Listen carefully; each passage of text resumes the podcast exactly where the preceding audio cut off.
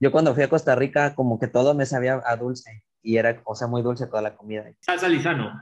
Le ponen salsa lisano a todo. Salsa lisano es dulce. A todo. Todo sabía dulce, al- el huevo sabe dulce, el arroz es dulce, todo es dulce. Es la salsa lisano. Y es una salsa que solamente existe en Costa Rica, no existe en ninguna otra parte del mundo. Bienvenidos a un nuevo episodio de Dialéctica donde estaremos conversando sobre nuestro tema preferido, la literatura mundial, sus autores y su legado, el texto y el subtexto de sus mejores cuentos y novelas y nuestra experiencia personal con sus relatos. Me acompaña desde Houston Viviana González, Hola, ¿qué tal? desde México Cristian Alvarado, Hola, saludos a todos. Fernando Ponce ¿Qué tal? y César Ojeda. Hola. Y desde Costa Rica Valeria Grant Hola, hola. y Ronald Pérez. Hola chicos, ¿cómo están? Yo soy su anfitrión Arturo Dupont, también desde Costa Rica y en el episodio de hoy estaremos discutiendo el clásico Frankenstein o el moderno Prometeo de Mary Shelley.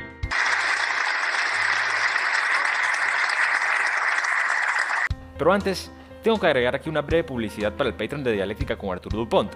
Pueden saltar hacia adelante si prefieren. Preparar estos videos y editarlos para que duren la menor cantidad de tiempo posible no es tarea fácil. Me gustaría poder seguir haciendo contenido para ustedes, pero sin ningún tipo de monetización no puedo dedicarle tanto tiempo al canal.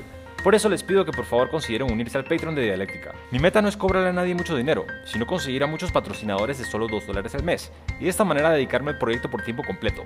El enlace está en la descripción. Y si no tienen los recursos para ayudar monetariamente, por favor regálenle un me gusta al video y compártanlo con sus amistades. No tienen idea de lo mucho que ayuda un simple like. Listo, eso es todo.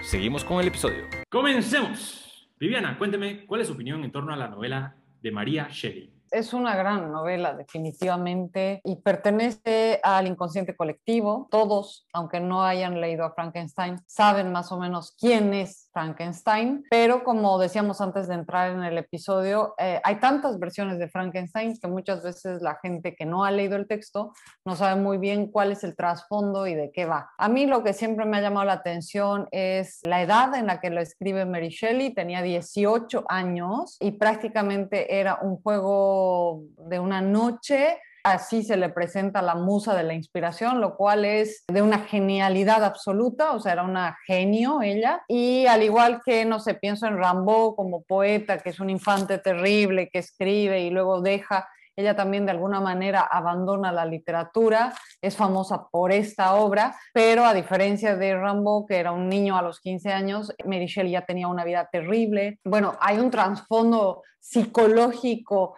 de la propia Mary Shelley en Frankenstein, o sea, es, ella reflejada con todos sus dolores, sus traumas, sus frustraciones, sus miedos, sus inseguridades, su enfermedad, un sinfín de cosas que la hacen, creo yo, una especie de, eh, en este caso no poeta, pero este, de una escritora maldita también, ¿no? Y, y creo que eso también me ha llamado mucho la atención. Es una gran novela. Gracias, Viviana. Cristian, ¿cuál es su opinión en torno a la novela de María Shelley? Mary Shelley, eh, me gustó mucho la, la, relación que hiciste, Viviana, porque igual yo, a mí, por ejemplo, no me gusta la poesía, si soy sincero, pero he leído a, a Rambo y, o sea, pues es uno de los grandes, ¿no? Y también debía haber vivido una, una vida muy apresurada. Con respecto a la novela, la leí desde, desde el conocimiento nulo, porque como bien dicen, todos sabemos que es Frankenstein, por lo menos algo básico, ¿no? Yo nunca había leído una novela, nunca he visto las películas, ninguna de ninguna película de Frankenstein. Obviamente ubico al, al monstruo, ¿no? La, digamos, la, la imagen colectiva que se ha formado a partir del el hombre este con los tornillos aquí, con la piel verde y la cabeza cuadrada y las cicatrices. Pero me gustó mucho esta lectura porque la hice desde, el desconocimiento total, básicamente, dejando de lado estas, estas pequeñas referencias. Me gustó mucho, me, me gustó mucho la manera epistolar en la que comienza. Lo sentí más personal cuando leo este tipo de novelas epistolares, a pesar de que no he leído tantas. Lo siento como mucho más como si yo estuviera realmente leyendo algo íntimo y por lo tanto siento más cercanía con la historia, con los personajes.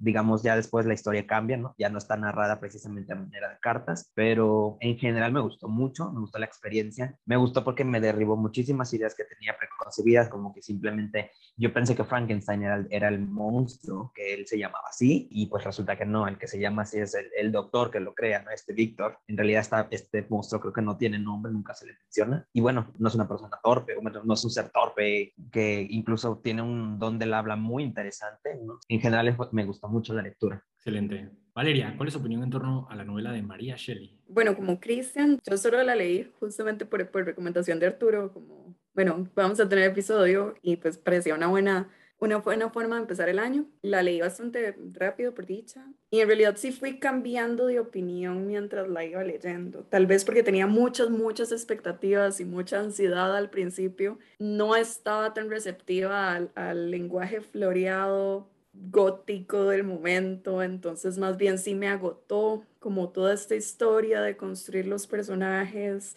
tantísimo. Entonces yo al principio más bien no me estaba comprando la novela y yo, bueno, Arturo dice que me va a gustar, voy a tener que decepcionarlo.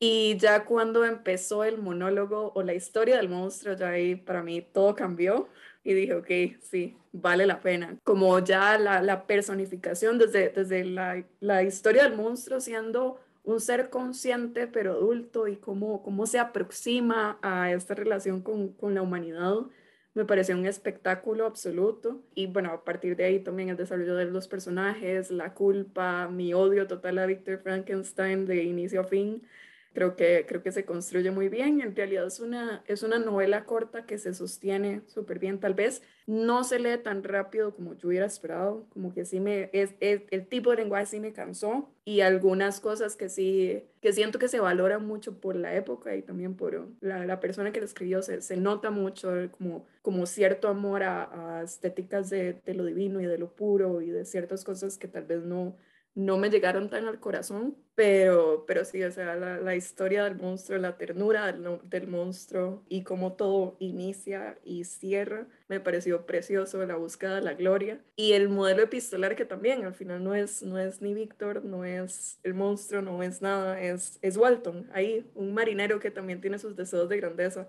Eso me gustó, me gustó bastante, como gente totalmente desconectada de la historia en sí y también que a pesar de que es una historia bastante extraordinaria, bastante gótico, como que nunca se enfrenta tanto a la incredulidad nunca hay una duda de que eso sea lo que está pasando, de que el monstruo existe, de que todos estos temas. Y el toque de ciencia ficción también me, me gusta mucho, como, como la pasión por la ciencia y, y esta idea de, del ser que quiere saberlo todo, de los alquimistas, de la transformación de los alquimistas, de la idea de la educación en la universidad como, como algo bastante privilegiado, pero una tarea enorme que ya en realidad no sucede de esa forma, me gustó muchísimo. Entonces, sí, me cansó el lenguaje, al principio no me convenció tanto y tal vez mucho de eso, como tanta gente diciendo, esta novela, esta novela es buenísima, pero levantó demasiado con, con la historia del monstruo y de verdad nada más como quiero abrazarlo y darle propósito después de todo lo que pasó.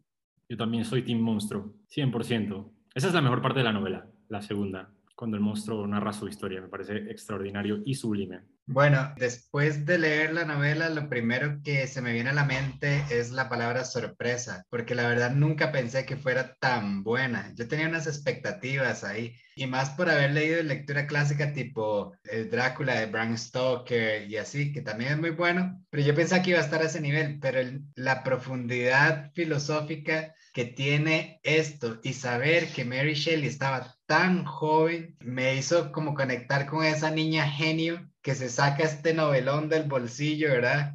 Que realmente traspasa el tiempo con él. Uno de los temas, entre todos los temas que hay, uno del que más me gusta es el reclamo. El reclamo del ser creado al creador, ¿verdad? Y, todo este tiempo, todo este rechazo porque es mucho lo que sufrimos los seres humanos cuando reclamamos sobre la vida que se nos regaló o que se nos dio una vida sin propósito, una vida a veces de dolor, una vida de sufrimiento, en donde uno trata como de empatizar con alguien y más bien te dan una bofetada o te dejan botado.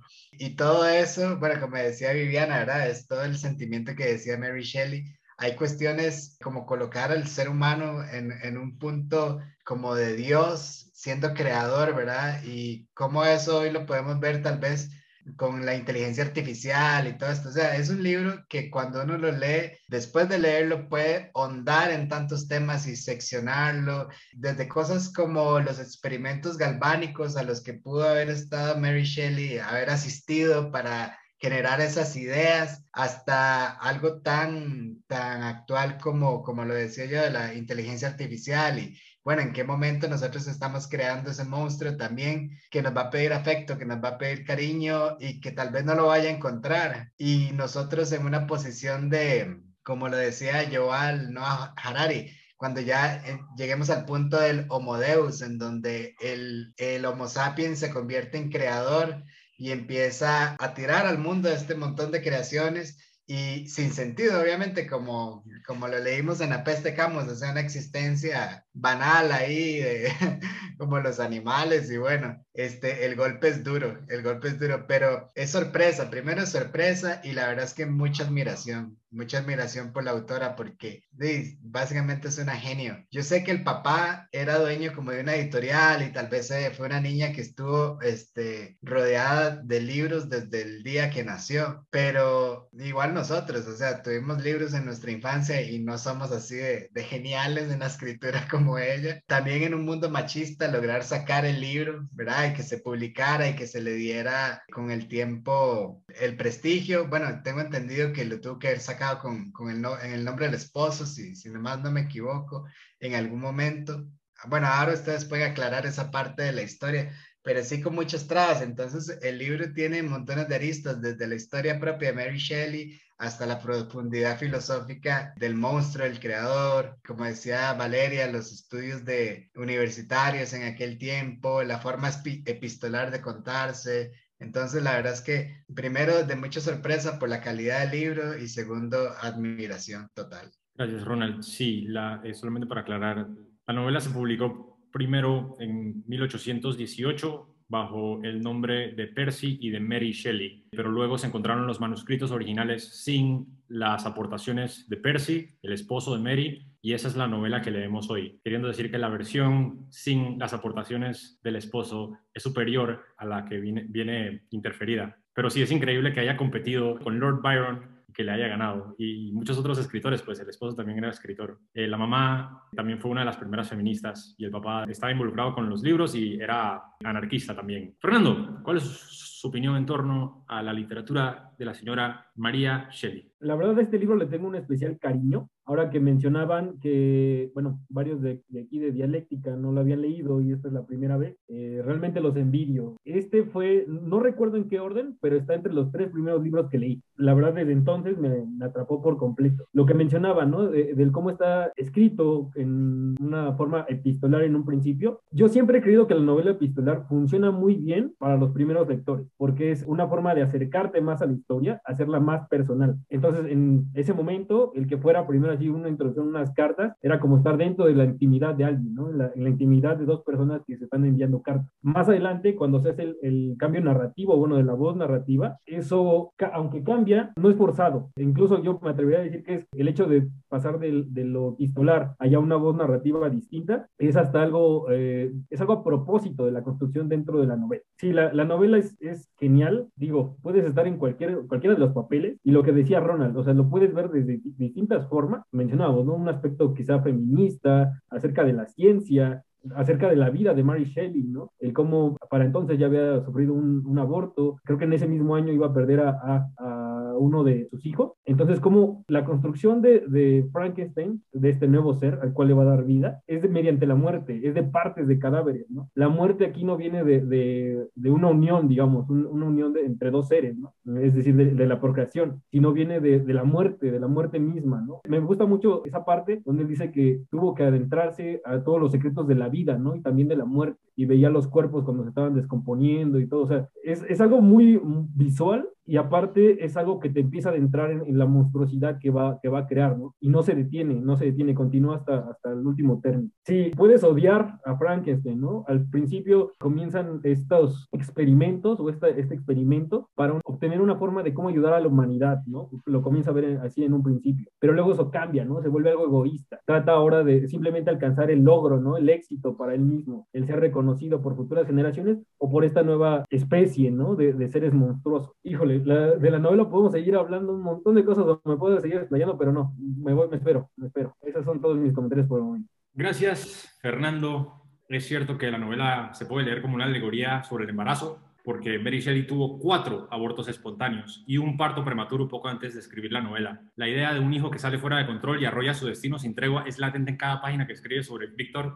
Además, la madre de Mary, como mencionó Vivian anteriormente, murió al parirla y esto corresponde con la visión humanista que, presenta sobre el monstruo, al igual que la desesperación de Víctor por el libre albedrío de su creación. Es decir, que hay una lectura definitivamente autobiográfica en torno a la novela de Mary Shelley. César, opiniones en torno a la novela de Frankenstein. Bueno, la primera vez que la leí fue en el 2016 y debo decir que no, no la disfruté mucho. La leí otra vez el año pasado y ya la encontré enorme. Supongo que tiene que ver con el acervo literario de cada persona, eh, no sé, lo que puedes encontrar en la novela. Esta vez vi la, la, manera en la que está escrita. Yo también veo, como dijo Ronald, mucho, de hecho, de filosófico en esta novela y eso me encanta. Las inquietudes que se plantean son completamente humanas y creo que cuando no eres un lector experimentado, que imagino que fue lo que me pasó a mí en el 2016, pues no alcanzas a ver, no sé, todo lo, todo lo grandioso que tiene esta, esta novela.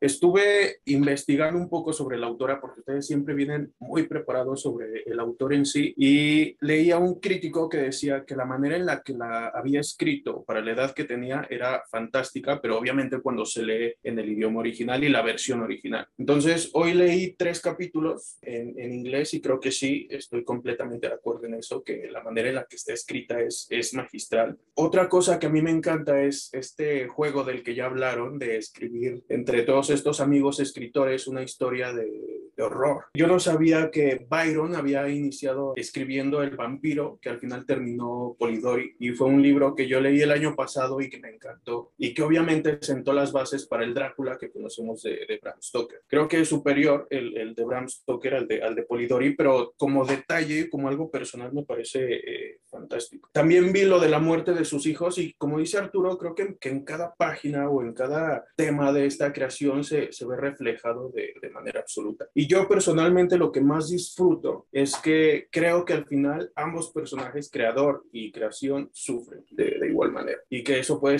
desencadenar en, en, ciertos conflictos filosóficos de por qué Frankenstein es lo que es, por qué cometió esos crímenes tan atroces, qué fue lo que lo hizo ser así. Creo que esa es una cuestión primordial en, en, esta novela. Entonces, esta es la tercera vez que la leo y ahora sí creo que es de mis novelas preferidas de ciencia ficción. Sí, pues yo leí esta novela por primera vez en diciembre del año pasado e inmediatamente se convirtió en una de las mejores lecturas del año pasado. Comparto esta sorpresa que ya mencionó anteriormente, pues porque todo el mundo conoce a Frankenstein, yo había visto las películas, una de mis películas preferidas de todos los tiempos es La novia de Frankenstein. A mí me encanta el personaje en sí, es uno de mis monstruos preferidos. No había leído la novela, finalmente lo hice y me sorprende el hecho de que, haya superado mis expectativas. Es decir, que ya yo estaba esperando una gran novela, pero fue mucho mejor en realidad de lo que esperaba. Y primero que todo, ¿a dónde está Igor? ¿A dónde está Igor? ¿Qué pasó con Igor? ¿Dónde está el personaje de Igor? Que es tan famoso en la mitología de Frankenstein. Hashtag justicia para Igor. El rayo. ¿Dónde está el rayo?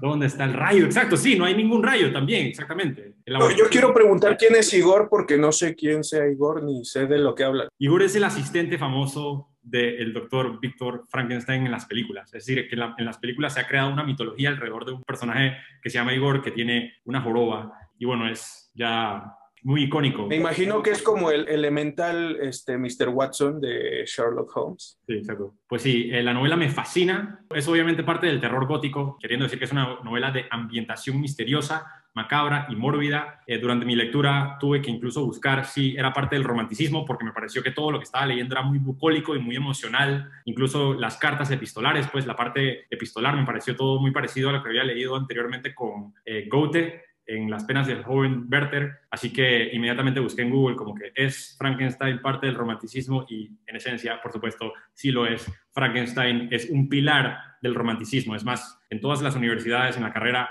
que se especializa en el romanticismo, tienen que leer a Frankenstein y tienen que estudiar a Frankenstein. Pero lo que más me sorprendió de todo esto, haciendo mi investigación, es que, bueno, Frankenstein es conocida por muchos como la primera novela de ciencia ficción. No solamente un pedazo de la ciencia ficción, no solamente una novela de ciencia ficción, sino como la primera novela de ciencia ficción. Hay argumentos a favor y en contra de esta teoría, pero bueno, a mí me gustaría pensar que sí lo es. El romanticismo en sí es una idea que propone que las emociones intensas pueden ser el núcleo de una experiencia estética y esto es lo que presenta Frankenstein. La mayor parte de Frankenstein lo que retrata es una gran desesperación por parte del personaje de Víctor y en muchos instantes por el personaje del monstruo y al final y al inicio también pues por el personaje este de Walton. Y todos son de cierta manera un reflejo cada uno del otro. Y sí, a diferencia de Werther, que fue una novela que no disfruté porque me pareció pedante y aburrida y eh, no sé, no me gustó la novela de Goethe, que puedo decir, esta me encantó. Es decir, el momento que terminé de leer a Werther, dije, no vuelvo a leer una novela de romanticismo más nunca en mi vida o voy a esperar por lo menos cinco años a leer otra. Y cuando leí Frankenstein estaba convencido de que me encanta el romanticismo. Esta es extraordinario cuando se dedica a algo así como el terror, el abismo, la desesperación, la desgracia. Em, sí, me, me fascina, estoy de acuerdo con todo lo que han dicho anteriormente, en particular mi parte preferida es la segunda, es decir, que la novela está dividida en tres volúmenes, el primer volumen, o tres actos se puede decir también, el primer acto es el nacimiento, el segundo acto es la vida, el tercero es la muerte. El nacimiento incluye la historia de Walton y de Víctor, la creación del monstruo. El segundo acto, que es la vida, incluye la historia del monstruo leyendo, aprendiendo, tratando de ser aceptado por, una familia y el rechazo de la sociedad y el tercer acto es la muerte, que es el segundo experimento y su destrucción, el asesinato de Elizabeth y la última persecución hacia la Antártica y la muerte de Víctor frente a Walton. Mi parte preferida, mi volumen preferido, es sin lugar a dudas la historia del monstruo de Frankenstein. El monstruo de Frankenstein para mí también es el mejor personaje de todos, pues yo, al ser un fan de, de las películas, me quedé totalmente sorprendido al ver a un intelectual que lee Paraíso Perdido y a Goethe y a Plutarco. Me, pareció excepcional el personaje de Frankenstein y lo primero que que surge en mi cabeza al leer estos pasajes de Frankenstein es la pregunta que si verdaderamente lo que él dice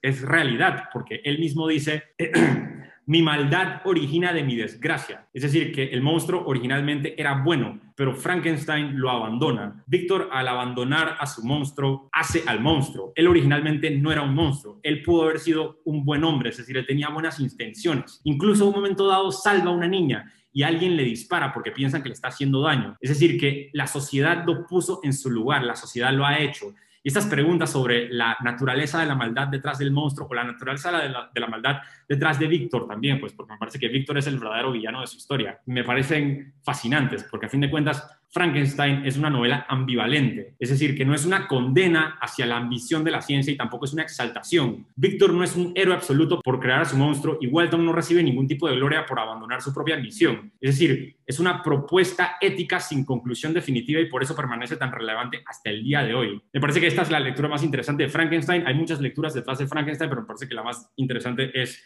este debate ético sobre quién es el verdadero monstruo en Frankenstein además de sus alusiones y sus comparaciones con el, mito de Prometeo. Prometeo, por contexto, es el titán que le regaló a los humanos el fuego y fue castigado por los dioses por hacer tal cosa, por desviar el destino de la humanidad. Es una reinterpretación de este mito. En este caso, Víctor es Prometeo y es castigado por jugar a Dios. Solamente voy a decir una cosa más y podemos continuar. Eh, los temas que encontré, encontré muchos.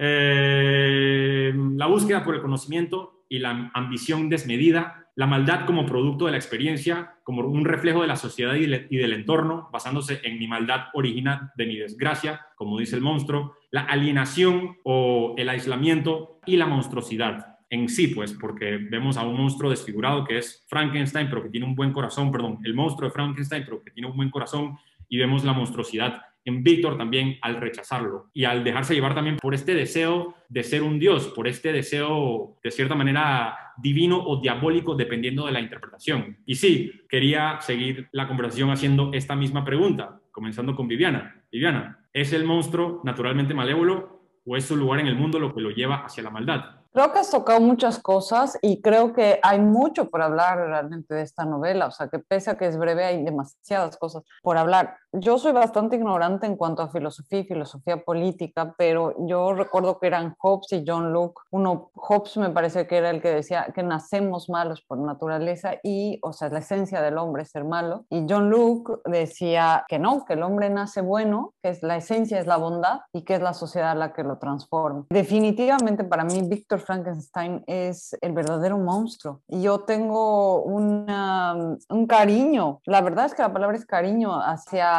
el monstruo, hacia la criatura, hacia la criatura también, porque pues intenta acoplarse a una sociedad que definitivamente no lo va a recibir, ¿no? Es una sociedad totalmente hipócrita, falsa y terrible y despiadada, ¿no? Recuerdo, y quizás no, no pareciera que no tuviera nada que ver cuando salió la película Joker, que todo el mundo estábamos fascinados con él y que poco más y todos querían tenerlo en su casa y abrazarlo y pobre hombre y demás, pero realmente cuánto sabemos de las enfermedades mentales, ¿no? ¿Qué implicaría realmente convivir con un enfermo mental? Y la pregunta obvia dentro de la sociedad es, tú como empleador, como muchas cosas, ¿estás dispuesto a, por ejemplo, a contratar a alguien que es un enfermo mental? ¿O solamente está bien para ir a la película, ver Joker y decir, sí, genial? Pero de alguna manera quienes creamos a los monstruos somos nosotros, quienes convertimos al otro en un monstruo somos nosotros. No sabes cuán sensible puede ser el otro individuo y cuánto puedes tú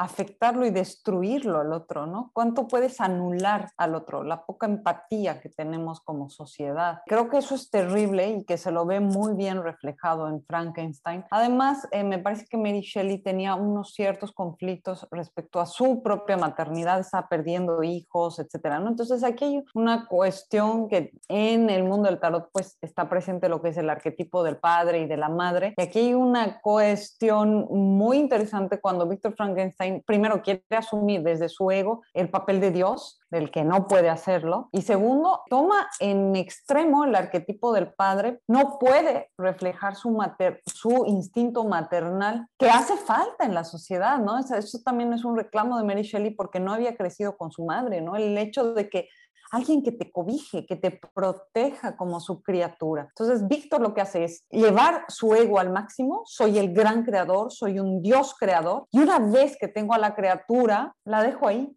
Y prácticamente es más o menos el arquetipo del padre llevado al extremo negativo, digamos, ¿no? Te he creado, soy eso, pero yo no te cobijo, yo no te arropo. Entonces ahí hay una ausencia total de la maternidad, de la esencia eh, maternal, que no siempre tiene que estar encarnada por una mujer, no estoy diciendo eso, pero faltaba ese, ese sostén de Frankenstein. Es por eso que le reclama, tú me has creado, ¿para qué me has hecho eso? Destrúyeme, ¿no? Y que yo eh, recuerdo una película de Robert De Niro, que para mí es una gran película, Además actúa Elena Boham Carter, etcétera. Es una gran película que yo recuerdo a Robert De Niro diciendo, porque yo vi primero la peli antes de, del libro, que le decía, ¿por qué me has creado? ¿Por qué has hecho esto? O sea, destruyeme, lo mejor que puedes hacer es destruirme. Y es, es realmente conmovedor esa relación de conflicto entre el padre y el hijo que hay. Desde Víctor Frankenstein queriendo ocupar la posición de un dios o desde nosotros, desde nuestra humanidad, de decirle a Dios, ¿por qué haces esto? ¿Por qué? O sea, destruyelo, es mejor que lo acabes todo, ¿no? Y obviamente ahorita vienen los temas de la eutanasia y cosas así que ya también se han estado tocando durante este tiempo. Creo que ayer un hombre en Colombia se le ha autorizado la eutanasia sin que sea un enfermo terminal y, todo eso tiene que ver de alguna forma con Frankenstein. O sea, yo siempre que hay cualquier tema en general, siento que es de esas novelas que las ha tocado todos, lo ha, ha tocado todos estos temas filosóficos, quizás no los ha respondido, pero los ha tocado y en ese sentido es una gran novela. Absolutamente de acuerdo, toca el punto universal de la ética y lo mantiene en un espacio ambivalente, lo suficiente para que se discuta. Me parece extraordinario en ese, en ese aspecto, pues esta novela es para mí extraordinaria, sublime. Cristian, ¿usted piensa que el monstruo es naturalmente malévolo o es su lugar en el mundo lo que lo lleva hacia la maldad?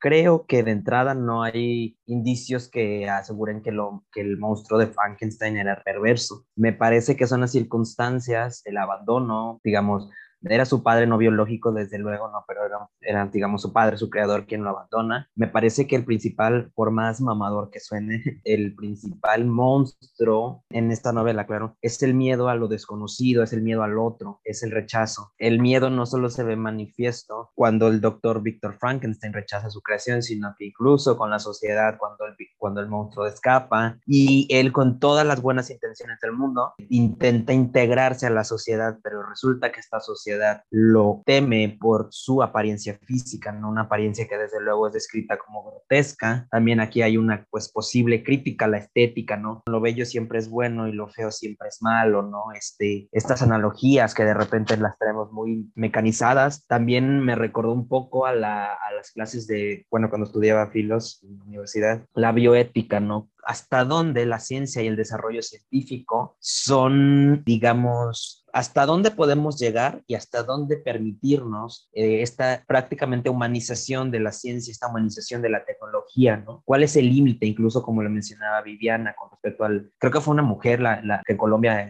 ganó este caso para permitir la eutanasia o la, o la, la muerte asistida, este, ¿cuál es el límite? Porque pareciera, y es algo que yo me di cuenta, digo que yo nunca había leído la novela, pareciera que el tema de este tema de que la tecnología tarde o temprano nos va a rebasar, pareciera que es un tema nuevo en el cine, ¿no? Nuestros Matrix, este, Blade Runner, bueno, pareciera que es algo muy de los del final del siglo y del milenio pasado, pero en realidad es un tema que ella se viene tocando, pues desde nada más, desde Mary Shelley, incluso, incluso antes, ¿no? Pero siempre hay este miedo también hacia el avance tecnológico, hacia lo que desconocemos, hacia, bueno, ahora con esta cuestión de, las, de la pandemia, ¿no? También hay un miedo hacia las vacunas, porque hay gente que dice que eso está mal y que nos van a cambiar el ADN. Siempre, siempre hay este choque, ¿no? Con, contra lo que desconocemos y contra lo que pensamos que puede, puede llegar a, a deshumanizarnos. Y pues nada más, yo creo que el, verdadero villano podría ser esto, ¿no? Este miedo, porque también, a pesar de que Frankenstein se portó de una manera, pues, digamos, egoísta e incluso, pues, gracias al rechazo que tuvo para con su creación, de, de ahí se desencadena todo, pero digamos, también es entendible, ¿no? Cómo él tuvo miedo de lo que había creado, se da cuenta de que en realidad había sobrepasado este límite entre lo humano, la humanidad, la ciencia, ¿no? Pues literalmente había creado un monstruo, ¿no? Por más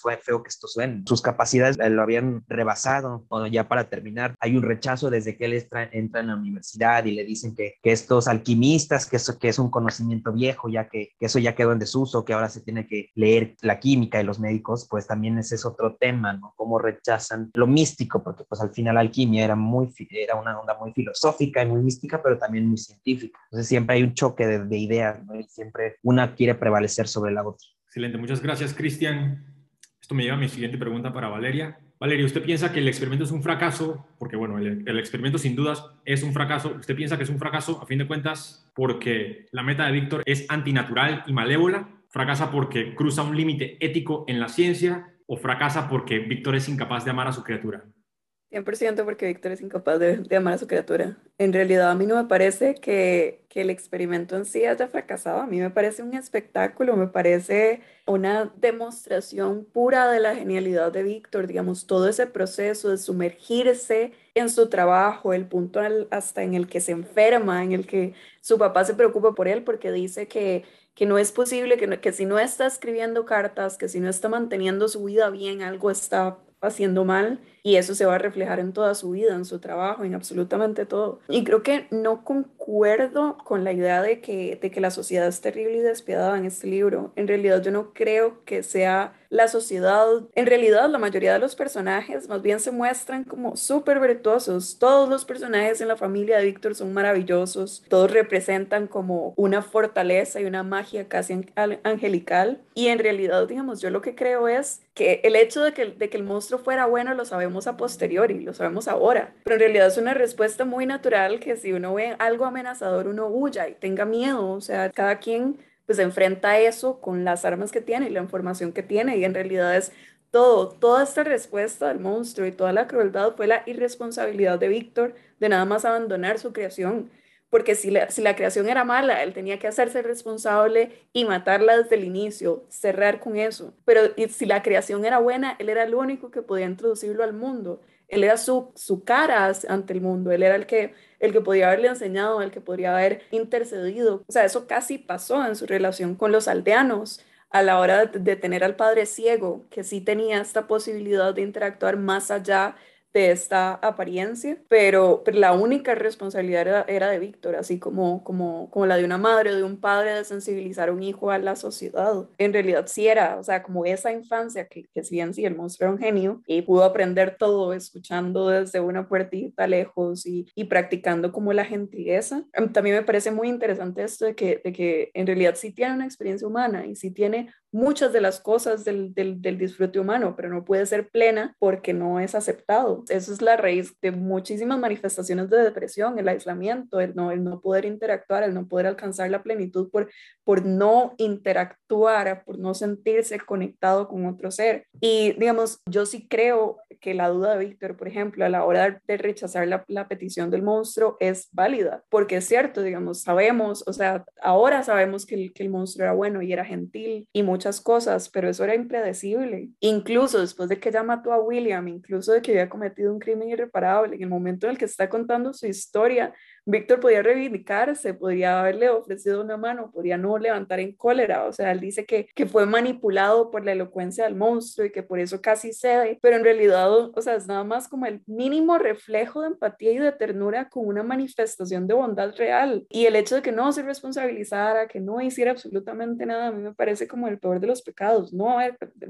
no haber como creado al monstruo, no haber perseguido esa gloria. Y pues eso es, yo creo que es algo de la vida de muchos seres humanos y es algo que hay que más bien aprender a manejar con una responsabilidad, porque es eso, no solo se alcanza la gloria, eso es, es, también la como la incongruencia. Y creo que, bueno, como dice Ronald también, que es una cosa que eventualmente va a pasar con la inteligencia artificial y la singularidad y todos esos temas, o sea, no es algo que se pueda detener porque la fuerza es muy, o sea, tiene hacia dónde ir y si no lo impulsa uno, lo va a impulsar alguien más. Entonces, ese no es el tema, sino el tema de, responder, de hacerse responsable, de reaccionar, de haber contado desde el principio. Hubo muchísimos momentos en donde Víctor pudo haber actuado y no actuó por la debilidad de su corazón muchísimas manifestaciones, entonces, o sea, sí, jamás, yo no creo que sea un tema de la sociedad, pues sí, llega alguien y le manifiesta esta crueldad de que le pega un balazo después de rescatar a alguien, pero, pero tampoco lo vio rescatar, o sea, uno no puede culpar al externo a todas estas situaciones por, por, la, por la reacción más natural del mundo. Si yo me encuentro al monstruo, no le voy a ofrecer mi gentileza de buenas a primeras, yo creo que eso es una ilusión también de, de, de gente que se cree más virtuosa de lo que es y de que nada más no puede conectar con esas situaciones de miedo, pero la responsabilidad sí era de Víctor y creo que, que la idea también de, de destruir esta creación era una responsabilidad, sí, pero no por venganza, es que jamás por venganza. Y lo otro que iba a decir era que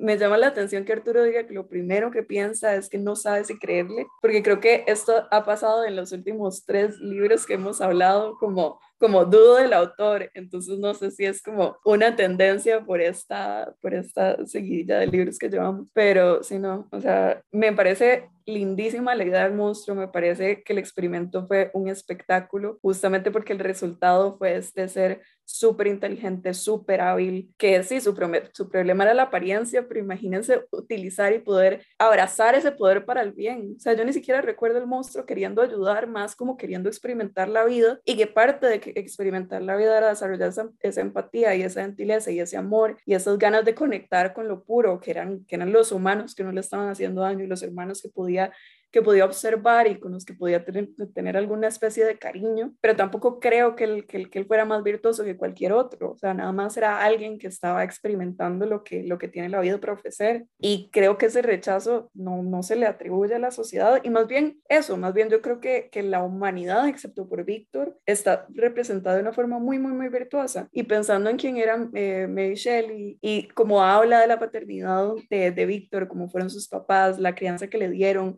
las enseñanzas, los libros, la forma en la que escribe es claramente un resultado de toda esta elegancia, informalidad y privilegio en el que estuvo sumergida. Entonces, sí, no creo que sea tanto eso, sino más, no, no, no existió esa parte que, que, que viendo a Viviana, esa maternidad que es necesaria para florecer y para poder conectarse con las personas. Sí, el monstruo era mm, aterrorizante de muchas formas, pero eso lo pudo haber sobrellevado, eso pudo haber salido bien y eso era responsabilidad de su madre, como esa, esa, sensibilización, esa sensibilización, esa conexión con el mundo, donde ya no ven sus debilidades, sino sus fortalezas. Y sus fortalezas también las ven los aldeanos, dicen como, wow, es súper rápido, súper fuerte. O sea, no es solo esa impresión, esa impresión es porque eso es lo, lo que toca cuando la gente se ve amenazada, pero no necesariamente tuvo que haber sido así. Y sí, el monstruo es, es, una ternura y me encanta y lo amo. Me ha encantado conocer. Team Monstruo.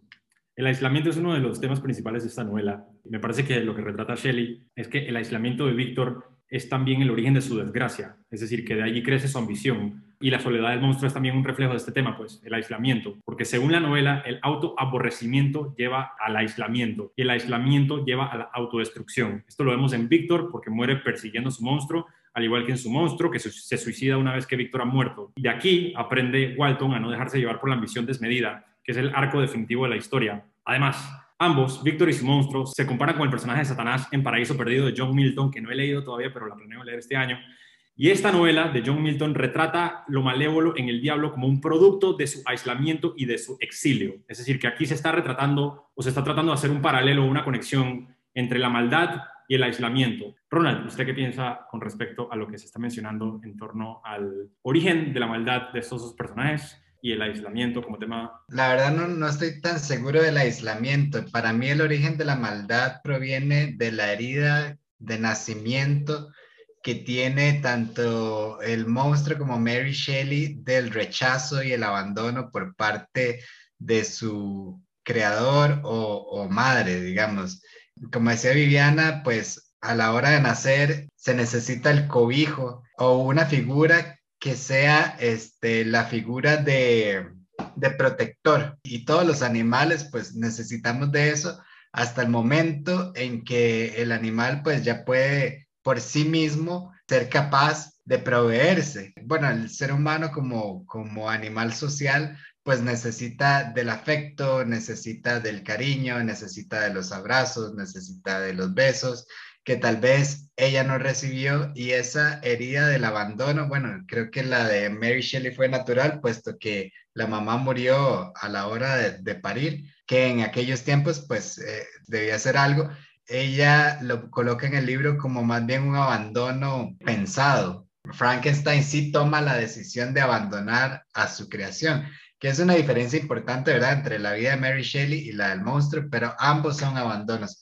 Sí siento que Mary Shelley llegó hasta un punto a sus 18 años de un reclamo muy adolescente, porque, y lo que voy a decir puede ser un poco polémico, pero el monstruo le pide una explicación al doctor Frankenstein de por qué me creaste y si no me quieres, destruyeme, lo cual sería el equivalente adolescente a un berrinche de yo no nací, yo no pedí nacer. Cierto, exacto. ¿Verdad? No me obligan a hacer la tarea. Exactamente, pero es ese reclamo adolescente de yo no pedí nacer se elimina cuando la persona ya crece y se da cuenta que él no es su papá, o sea, los niños no son sus padres y que tienen una vida por delante que no tiene que estar realmente conectada ni relacionada con sus papás. Entonces, cuando ya uno logra desapegarse de eso y empieza a ser una persona independiente, ya no tiene esos reclamos. O sea, la herida se supera y los animales lo superan. Uno no, rara vez va a ver a un pájaro volviendo al nido cuando ya está totalmente formado, ¿verdad?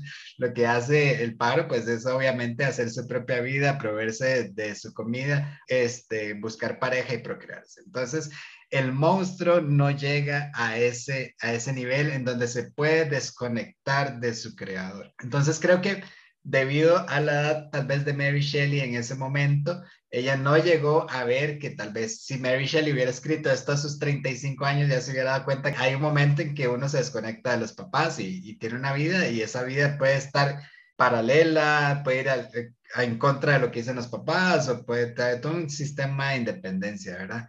Entonces creo que la maldad se origina porque tanto Mary Shelley como el monstruo no han sanado esa herida del abandono.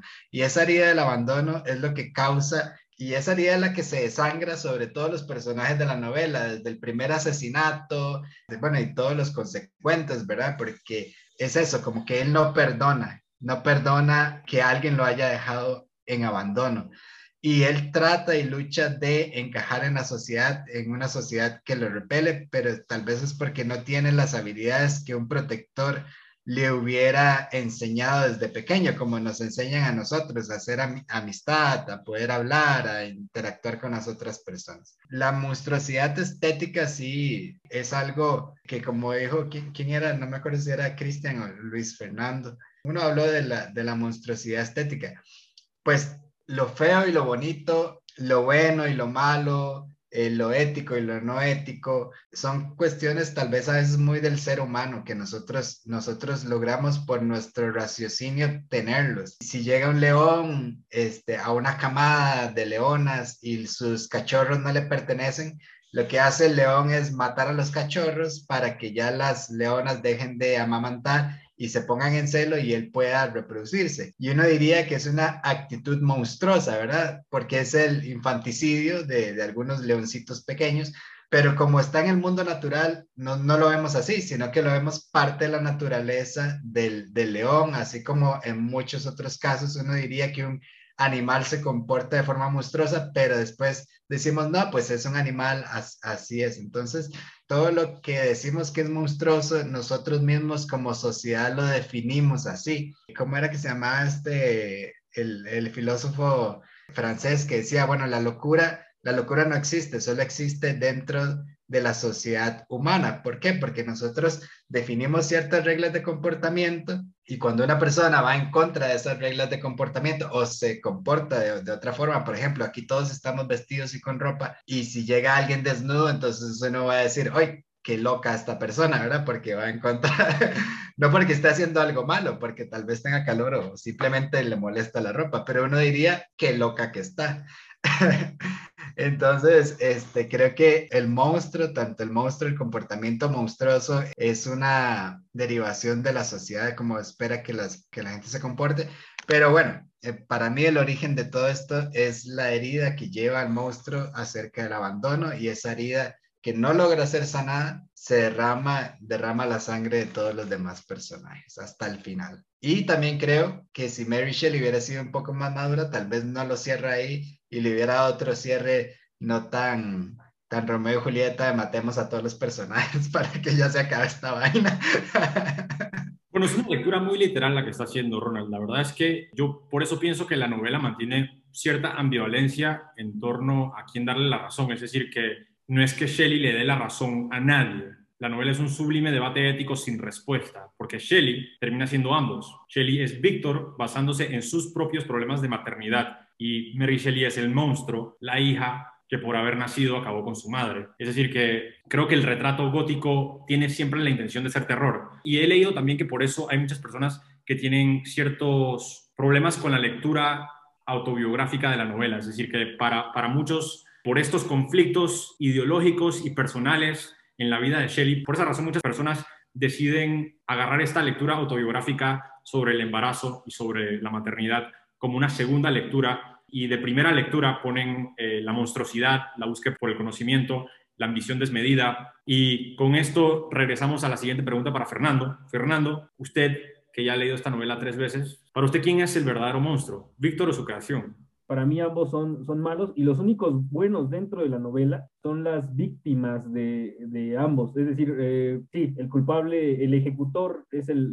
el monstruo, la criatura, pero en primera instancia es el creador, ¿no? Entonces, las verdaderas víctimas son los daños colaterales dentro de la novela vuelvo, yo no considero ni, bueno a Frankenstein ni bueno al, monstruo. Él como, como supuesto creador Dios actúa, tiene dos fallas. Una es sentir repulsión, asco, terror por su criatura, y la otra es el no darle un sentido, es decir, no darle un propósito a esa vida que acaba de, dar, ¿no? Eh, de hecho, en, algún momento el monstruo reflexiona y hace las preguntas de quién soy, eh, de dónde vengo, hacia dónde me dirijo. Esas preguntas que en teoría eh, hay también como en temas teológicos, el creador debía haber propuesto desde un inicio, ¿no? O sea, tú necesitas hacer esto, tu fin es este, no le da un sentido. La lectura también de, de Mary Shelley y bueno, el, monstruo actúa en dos formas. Uno, hablan mucho sobre, obviamente, el, fallecimiento de la madre, un día después de, de, haber nacido Shelley, bueno, Mary Shelley, pero también el padre. El padre, aunque actúa de una forma educacional correcta, llevándola a debates, llevándola a presentaciones de científicos, de poetas, de escritores del momento, que el, Godwin, el padre de, de Shelley, era una personalidad bastante céntrica a su alrededor, pasaban las grandes mentes del momento.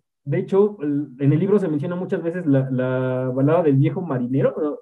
¿Sí balada? Sí, creo que sí, la balada del viejo marinero de Colery. Ese poema es genial. Ese poeta iba seguido a la casa de, los Shelley, ¿no? Entonces sí, eh, es el abandono del padre, pese a ser en el aspecto sentimental. Es decir, no le educa sentimentalmente. Sí, en el aspecto de intelectual, pero no en el aspecto emocional. Y bueno, también la ausencia de la madre, ¿no? O sea, eh, sí hay, hay, muchas lecturas dentro del libro que a, final de cuentas crean el mito, crean el mito de, del Frankenstein, crean el mito de, este Prometeo, de este Víctor Frankenstein como Prometeo, que a final de cuentas paga su pecado o paga el, pecado de, de, sentirse Dios de la misma forma prácticamente que el mito, ¿no? Es decir, eh, aquí sufre como Prometeo sufría al ser consumido su hígado por las águilas, ¿no? Que el que le mandaba Zeus todos los días. Entonces, en este libro, al final de cuentas, es la luz que nos trae según la promesa de, dar vida y, sin embargo, la falta de un sentido. ahí también ah, lo que mencionaba este Cristian, ¿no? La bioética. A final de cuentas, buscamos qué, eh, crear vida y para qué. También eh, ahí me, me, entra mucho ese conflicto desde siempre en, en, el aspecto del Frankenstein, porque es crear un monstruo, pero un monstruo,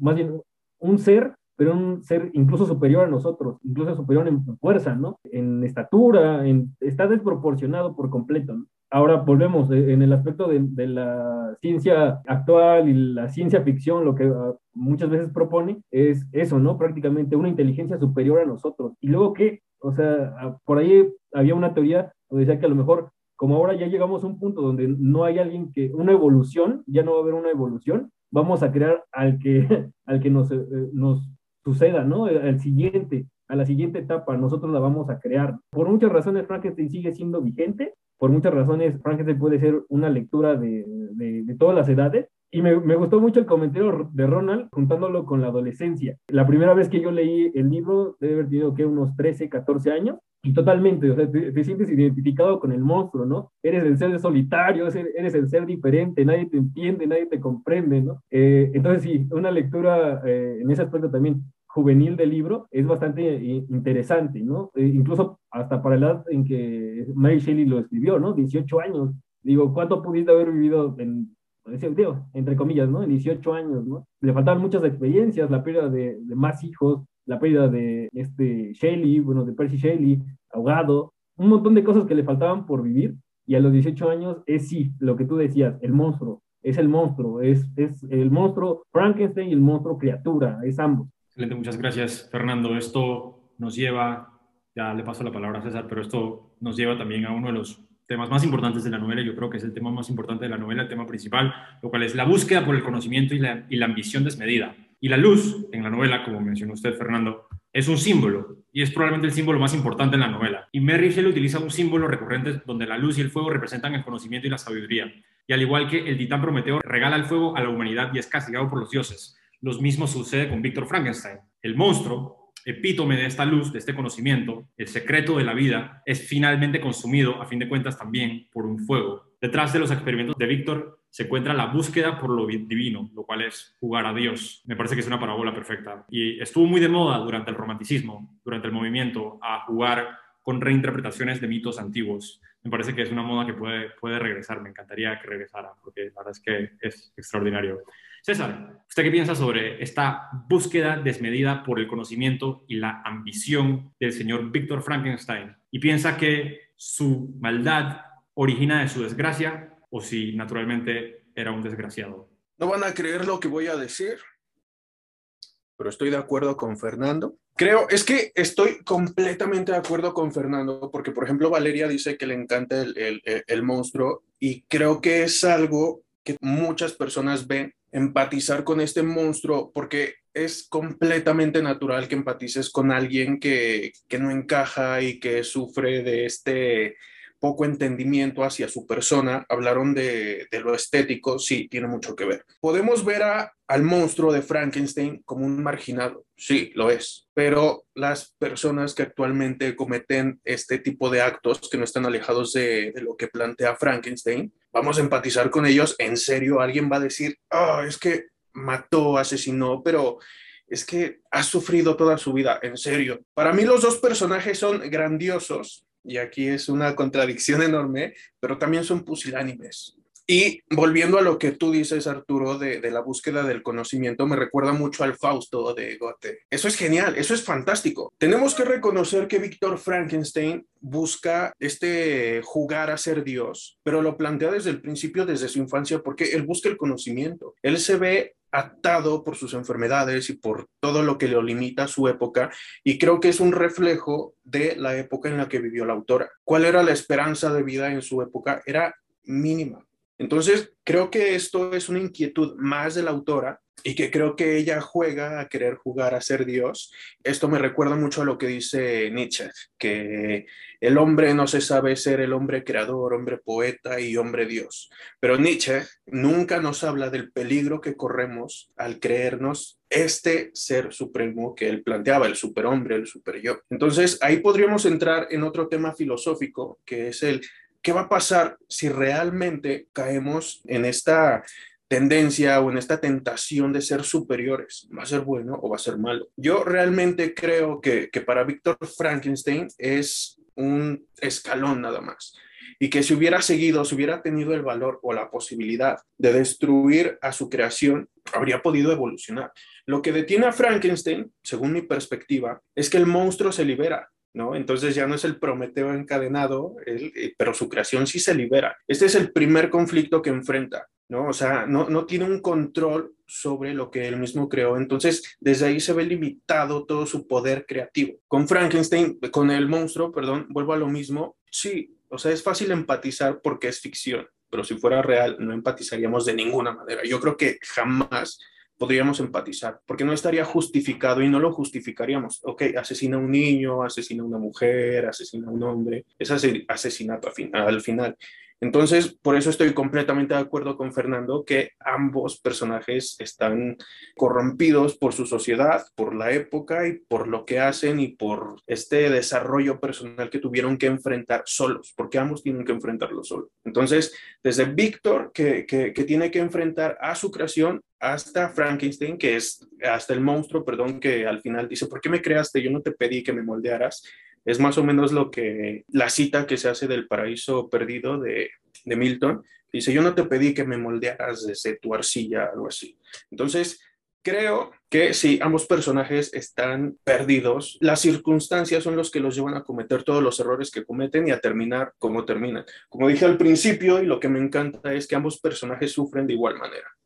Yo voy a interrumpir ahí porque yo no creo que mi empatía o mi preferencia con el monstruo sea porque es un marginado. Yo creo que mi empatía es a pesar de que es un marginado. Yo creo que, digamos, el monstruo es inteligentísimo, es fuerte, es poderoso, es virtuoso, o sea, el, el monstruo se enseña a sí mismo una lengua y lee un montón de cosas y aprende un montón de cosas y desarrolla una filosofía a pesar de su aislamiento a pesar de que nunca habla con nadie, cuando cuenta esta historia con este poder, cuando se la cuenta a Víctor, o sea, de verdad es más como, sí, se siente una injusticia que eso nunca haya podido ser revelado, pero yo creo que yo, o sea, me encantaría el monstruo si eso hubiera salido bien y me encanta a pesar de que, de que tuvo que pasar por todas estas cosas horribles, de que, de que en sus arrebatos también, por no poder manejar su poder, al fin es como, como en el momento en el que, en el que Félix lo, lo ataca y lo rechaza y él tiene que irse y se da cuenta de que la familia abandona el, lugar y todo, como, como se describe este sufrimiento de verdad, de estar chillando y de estar, de estar howling así en medio del bosque hasta que ya se cansa, hasta que gasta todas sus energías y no le queda nada. O sea, yo creo que es más, sí, es un arrebato de emociones y es un, un despliegue de ese poder pero así como, como llegar y asesinar a un niño que tras de eso un niño engreído que llega y le dice, como no solo lo insulta, sino le dice, usted no me va a tocar a mí, yo soy el hijo del síndico Frankenstein y a usted le van a pasar cosas horribles. Incluso después de eso, y, sí, él es, es, víctima de sus emociones y su desesperación y, él sufre con cada uno, y después lo cuenta y ahí es donde yo tal vez creo que, que, eso sí puede no ser tan cierto y que él está como, como planteándose un, oh, sí, yo me sentí muy mal después de hacerlo, o lo que sea, o, o sufrí, sufrí tanto. Yo creo que eso pasa mucho con The Joker y es una de las razones por las que lo detesto, es como, uy, sí, el marginado y por eso nos gusta el marginado. Pero yo no creo, yo no creo para nada que Frankenstein, que su superpoder sea ser marginado. Su superpoder es ser Frankenstein. O sea, y es como, es, es, el, es el despliegue así, porque, porque bueno, su, su, superpoder es el monstruo. O sea, ¿por qué Frankenstein lo hizo así? Lo hizo así porque o cuando lo está construyendo dice, no, o sea, yo puedo hacer algo grande, o sea, yo lo podría hacer más como un humano, pero ¿para qué? Si puedo hacer algo grande, si puedo hacer algo alto. Y yo creo que no se esperaba que fuera tan inteligente y todas estas cosas, pero yo creo que eso es, sí, sí, después se arruina y se pudre y sí, ya está más allá de toda salvación y yo no entiende que lo único que queda es asesinarlo. Incluso, y ya cuando mató al chiquito, ya no hay perdón, o sea, ya no hay perdón para alguien que mató a un chiquito así, pero yo no creo que, que sea por eso que uno desarrolla, o, o, que yo personalmente desarrollo empatía con el monstruo, ni siquiera es empatía, es como admiración, es como, como ganas de interactuar con, con esta cuestión maravillosa incluso después de, sí, después de, de, haberse vuelto loco y de, haber asesinado, y como es más como, como esta interacción con, con algo maravilloso, extraordinario, a pesar de que no sea algo bueno. Creo que es más como ese, ese, ese sin sabor de llegar y decir, bueno, sí, ahora sabemos que es malo. No sabemos si de verdad con la atención correcta y la madre y el amor y todas esas cosas, igual hubiera sido malo, igual se hubieran pegado su poder, y igual muchas cosas pudieron haber pasado, pero es más como esa sensación de, de no sabemos, de verdad si fue una injusticia, de verdad nunca tuvo la oportunidad de, de, salir bien, pero, pero sí, sí. Y yo no creo que sufran en la misma proporción. Sí sufren los dos, pero yo no creo que sufran en la misma proporción. Yo creo que, que Víctor sí tuvo al menos una interacción con, con la felicidad y con la plenitud y con muchas cosas y al monstruo nunca se le da oportunidad de nada. Lo más cercano es el inicio cuando, cuando tiene sus interacciones con la naturaleza y, y esas cosas que no, todas las personas tienen, todos tenemos como algún tipo de, como, como en Soul, la película, como esas interacciones con, con, con los detalles que hacen que uno se encienda, o sea, sí, pero es totalmente diferente la, la experiencia humana, de, o sea, su relación con Elizabeth, como, como narra su amistad con, con Henry, o sea, todos son y sí, él eventualmente sufre, pero sufre por haber perdido algo muy bonito y muy poderoso y muy hermoso y que tras eso es su responsabilidad. El monstruo sí, el monstruo es culpable, pero el monstruo también siempre puede, y yo creo que eso es un problema de los villanos que son así, y sí, siempre pueden delegar su responsabilidad y quitársela de encima y llegar y decir, bueno, es que por estas razones, Víctor no, Víctor que se va por el carajo. Bueno, quiero, quiero decir algo rápido porque si no se me va a olvidar. Primero lo que decía Arturo de, de, la primera novela de ciencia ficción, porque ya lo habíamos hablado él y yo antes. Creo que Micromegas de Voltaire es la primera novela de ciencia ficción por la época. Si pueden, leanla, es maravillosa.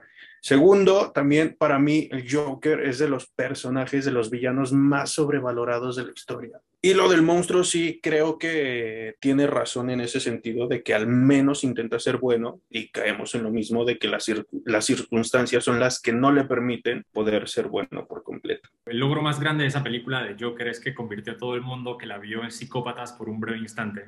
Es decir, que cuando llega ese último tercer acto, si el Joker no asesina al comediante, esa película es una mala película. Es decir, todo el mundo estaba ahí pensando como, mátalo, mátalo, mátalo, lo tienes que matar. Eso lo dijo Quentin Tarantino, en realidad, lo estoy plagiando ahorita mismo. Volviendo a la novela de la cual estamos supuestos a estar discutiendo. Igual, yo tampoco los juzgo a ninguno de los dos porque es ficción. A fin de cuentas, no estoy hablando sobre la personalidad de esos personajes, estoy hablando sobre el carácter de su, de su personaje en sí o el valor del personaje en sí. Y a mí me parece que ambos personajes son extraordinarios. A mí me parece también que la novela mantiene esa ambivalencia y que por eso es que históricamente muchos han, cata han catalogado al monstruo como el verdadero villano y nosotros aquí estamos discutiendo en realidad que estamos argumentando a favor de, de, la inocencia perdida del monstruo, pero históricamente hablando, Víctor ha sido el héroe trágico de esta historia. Eh, sin embargo, sí me parece que la novela mantiene una ambivalencia en torno a la virtud y la maldad de ambos, y por eso es que es tan fácil de utilizar como material de discusión, pues, y por eso es que estamos aquí discutiendo la poesía. Hemos eh, sacado a colación tantos temas. A fin de cuentas, la pregunta ¿a quién es el verdadero monstruo? Si Víctor o su creación, pues es una pregunta que se puede discutir para siempre, porque la novela tiene matices como la mejor literatura, pues la tragedia comienza con el abandono del padre, su obsesión con la deforme criatura termina destruyéndolo a él y a todos sus seres queridos. El monstruo bu busca un sitio donde pertenecer, como ya hemos mencionado numerosas veces, pues el, el, monstruo lo que quiere es una familia, es decir, ve a la familia que quiere y a fin de cuentas esta familia lo rechaza y en ese momento él acepta que él es un monstruo, pues él dice, bueno, la sociedad piensa que yo soy un monstruo porque soy deforme, porque soy feo, bueno, es así de simple, está bien, voy a matar, voy a asesinar a la gente que me ha, hecho daño, la gente que me, ha, dado la vida, pues porque esta vida es un infierno. Y no es hasta este rechazo absoluto cuando el monstruo decide aceptar el papel que la sociedad le importa. Y también me parece que hay muchísima importancia en la comparación de ambos, de Víctor y del monstruo, en el personaje de Satanás en Paraíso Perdido de John Milton es decir, que no es un personaje nada más que se compara con Satanás. A pesar del hecho de que Víctor está jugando a Dios, él también se compara con el personaje de Satanás en, John Milton, pues él está aludiendo a su propia maldad en su trabajo. De igual manera, pues pienso que aquí lo que se está jugando es como un juego de espejos. Y parte de este juego de espejos es también el personaje de Walton, porque a fin de cuentas Walton es el único personaje que aprende algo y que cambia en el transcurso de la historia. En un inicio, Walton es un reflejo vivo y directo de Víctor Frankenstein. Él está emprendiendo en una exploración científica muy peligrosa, muy ambiciosa, muy desmedida. Está en su búsqueda por el conocimiento y él es el que decide, una vez que escucha el relato de Víctor Frankenstein y una vez que conoce al monstruo, él es el que decide retirarse y volver a casa porque es demasiado peligroso. Y sin embargo, no hay gloria en esto. Mary Shelley no celebra el regreso de Walton con gloria, no lo, exalta de ninguna manera. Es más, Walton regresa desilusionado, triste, no alcanzó la gloria. Yo creo que aquí también hay cierto matiz en torno a la crítica que desarrolla Mary Shelley en torno a la ética de la ciencia. Es decir, que Mary Shelley no está condenando a la ciencia de por sí. Mary Shelley no está diciendo no utilicemos la ciencia para desarrollar ordenadores o para ir al espacio. Mary Shelley lo que está diciendo es que es un debate complicado, como el debate de la inteligencia artificial. ¿Quién no quiere un robot en su casa que, le haga la comida? Es un debate que vale, vale la pena tener. Por eso sigue siendo tan relevante. Pues me parece que ese, esa es la lectura más interesante de esta novela, pues el debate este sobre la ética de la ciencia, la búsqueda del conocimiento, eh, los límites de la ambición. Y sin embargo, también hay muchísimo más, pues como la maternidad, la paternidad, la responsabilidad, la monstruosidad, qué significa la monstruosidad en sí, cuál es el origen de la, maldad. Y sí, pues Cristian, ¿usted qué opina?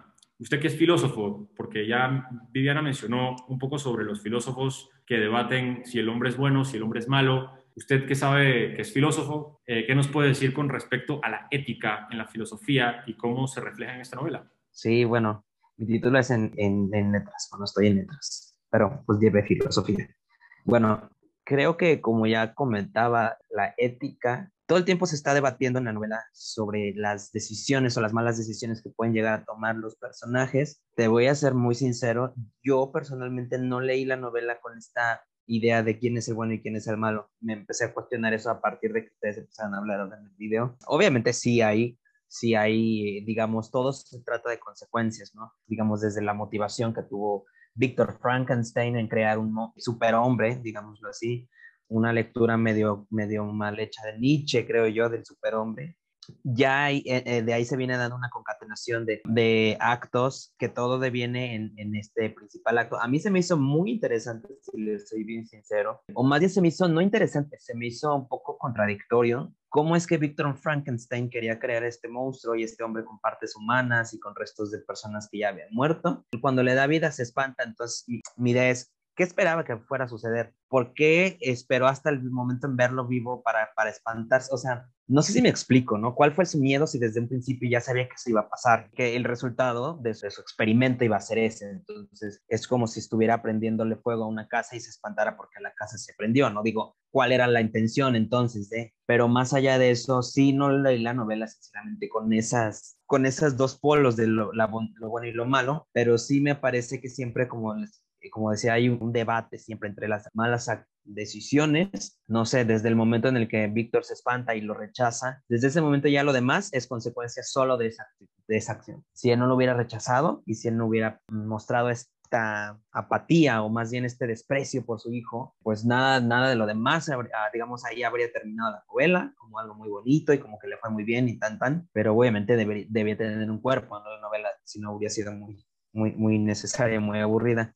Sí, igual yo no pienso que uno sea malo y el otro bueno, tampoco los dos son buenos ni malos, solo son personajes que se equivocan y que, digamos, sobre todo Víctor, hace una serie de estupideces como una tras otra y luego el otro también, ¿no? Al final de cuentas hasta mueren las personas, no solo el niño, sino muere la, la empleada, la criada, no sé cómo, cómo llamarla, ¿no? A raíz del juicio que le hacen, ¿no? Porque la culpan, porque supuestamente ya mató al hermanito menor de, de Víctor, bueno, todo eso deviene en, la, en una sola cosa que es la mala decisión o la, o la el desprecio pues que tuvo Víctor para con su hijo. Y la novela tienes a seis víctimas en total e incluyen al hermano menor de Víctor que es William, al mejor amigo que es Henry, a la hermana adoptiva que es como la hermana adoptiva la, la sirvienta que es Justine, la prometida Elizabeth que es también la prima, en ese tiempo ese tipo de cosas sucedían, y su padre Alphonse que muere por el duelo y finalmente Víctor Frankenstein que muere persiguiendo a su monstruo. Volvemos siempre como a la misma pregunta, es decir, porque tampoco es que estamos hablando sobre una novela de género, como que quién es el bueno y quién es el malo, es decir, es un debate ético, o sea que esta, esta pregunta tiene, tiene relevancia,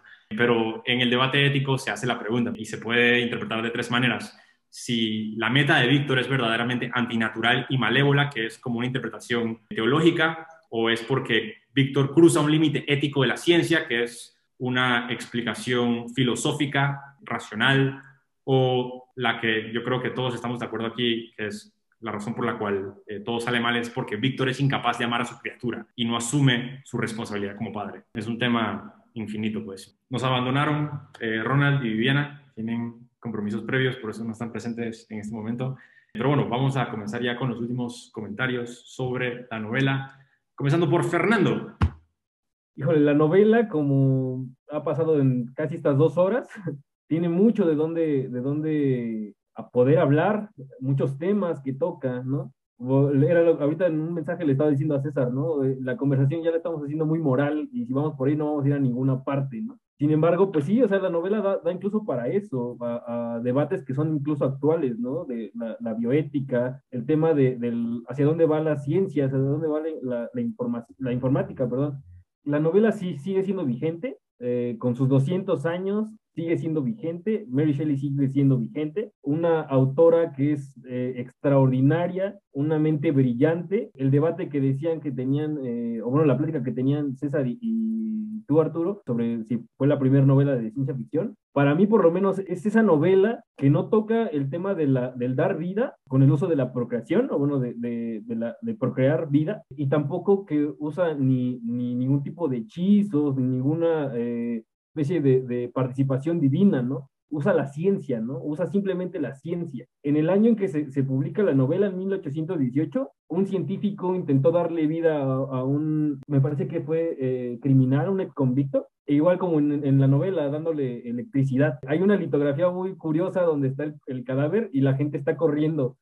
y digo, seguramente olía espantoso, seguramente era una escena terrible, pero bueno, eh, lo estaban haciendo, ¿no? A, ese lado iba la, la, novela, ¿no? A cuestionar todo lo científico. O sea, si das vida y, luego qué, ¿no? O, moralmente puedes utilizar un cuerpo para, para experimentos, incluso la medicina, ¿no? Ahora lo hace, la ciencia. La verdad, sí, eh, es un libro extraordinario que le decía a César, cómo ahora las relecturas llegan en, ciertos momentos. Yo les había contado, próximamente voy a ser papá. El primer comentario que le hice a, mi esposa cuando me enteré que, bueno, que estaba vivo, fue eso, o sea, como la, la película de Frank, que está vivo, ¿no? Está vivo. Eh, fue la locura, ¿no? Totalmente la locura. Entonces ahora le doy una lectura al libro y una lectura desde eh, yo siendo padre, ¿no? Tengo un, aspecto de, de, una criatura a la cual puedo volver hacia la bondad o hacia la maldad. O sea, también yo tengo, soy partícipe dentro, ¿no? Y la responsabilidad que tengo. Entonces vuelvo, la, la relectura que tengo ahorita con Frankenstein, en unos años va a volver a, cambiar porque va a estar también el bebé. Entonces, va a ser un libro que nunca se va a ir de mi vida. La vez que pueda lo puedo recomendar en la librería, lo he recomendado en la librería, seguramente se lo leeré a, mi hijo y seguramente seguirá conmigo para siempre, ¿no? Y sobre todo, espero conservar para siempre esta edición que fue la que, la que por primera vez leí y es la que me ha acompañado siempre. Hay mejores ediciones, lo sé, y sin embargo, esta, con esta está completamente ligado, ¿no? Y ya, es todo.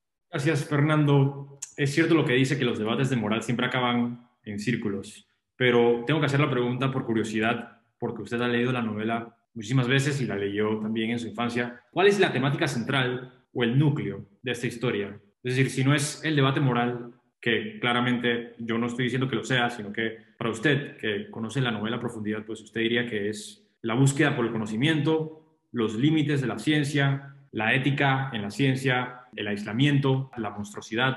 Considero, si no, si no fuera el tema central, la moral, es como la pérdida a veces del camino entre lo que consideramos que es benéfico, en el aspecto de, la ciencia, ¿no? De, los avances, que consideramos que es benéfico para, para todos, y también cómo tan fácil podemos cambiar algo egoísta, ¿no? Puedo centrarnos, simplemente, digo, en, Frankenstein se nota eso, al principio es algo eh, que espera darle a la humanidad, o sea, algo que, que quiere, que quiere eh, brindarles salud, prolongar la vida, evitar la muerte de los seres queridos, etcétera, ¿no? Y sin embargo, al final cambia por completo y solamente busca el saciar. decían, eh, ¿por qué este cristiano? ¿Por qué si utiliza cuerpos de muertos y hace un ser monstruoso desde un principio desproporcionado? porque al final le teme, ¿no? ¿Qué, ¿Qué, esperaba? Y a lo mejor esperaba que no, que no funcionara, ¿no? O sea, a lo mejor era su premisa, que no fuera a funcionar, y sin embargo funcionó.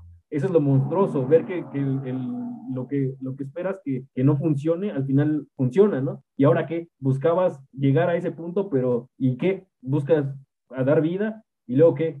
Muy buena respuesta. Yo le hubiese hecho una novia al pequeño monstruo. Yo le hubiese dado una novia y ya se acabó el problema, todos terminan felices para siempre, ya murieron suficientes personas, no tiene que morir, morir nadie más. Es tan simple como eso, hacerle una novia. Era como en la película que a lo mejor ni siquiera quiere a Frankenstein. Ah, sí, exacto, esa, esa es la otra posibilidad, pues que la película, a fin de cuentas, la novia no, no puede tampoco amar a Frankenstein. Es, ah, qué buena escena. La escena es extraordinaria, me encanta esa película, me encanta esa escena también. Pero bueno, de todos modos, bueno, quién sabe, pues quizás en el mundo de la novela la novia hubiese abierto su corazón. Sigamos con César. Mientras mandabas el link para, para la otra reunión, le estaba diciendo a Fernando que, que quería llamar la atención. Es una broma entre nosotros por lo, porque dice que lo relaciona con su hijo, pero creo que es algo completamente válido porque cada persona lo interpreta de una manera distinta. Él ya habló sobre cuál es el tema principal de la novela, para mí es puramente filosófico, pero él ahorita está enfrentando una etapa en la que él puede relacionar esta novela de esa manera, desde no sé, digamos, de dar vida a algo que para él sigue siendo desconocido porque no ha enfrentado la experiencia de su primera vez y creo que es completamente válido. Él lo compara desde su perspectiva actual. Puede que en dos o tres años, si él tiene otro hijo, ya lo vea de una manera diferente, pero él ya enfrentó ese punto de creación, de que es un- una persona que está dando vida a algo hasta ahora desconocido. Ahora lo que menciona Cristian y Fernando sobre qué esperaba Víctor Frankenstein si está usando cadáveres, hay una frase que responde ese cuestionamiento. Dice, para entender la vida hay que entender primero la muerte. Aquí el punto es que Víctor no ha conseguido entender la muerte y no ha podido entender su creación que viene desde la muerte, porque realmente no es darle vida a algo desde el inicio es darle vida a algo que ya vivió y que ahora está partiendo desde, no sé, podríamos decir que una segunda vida.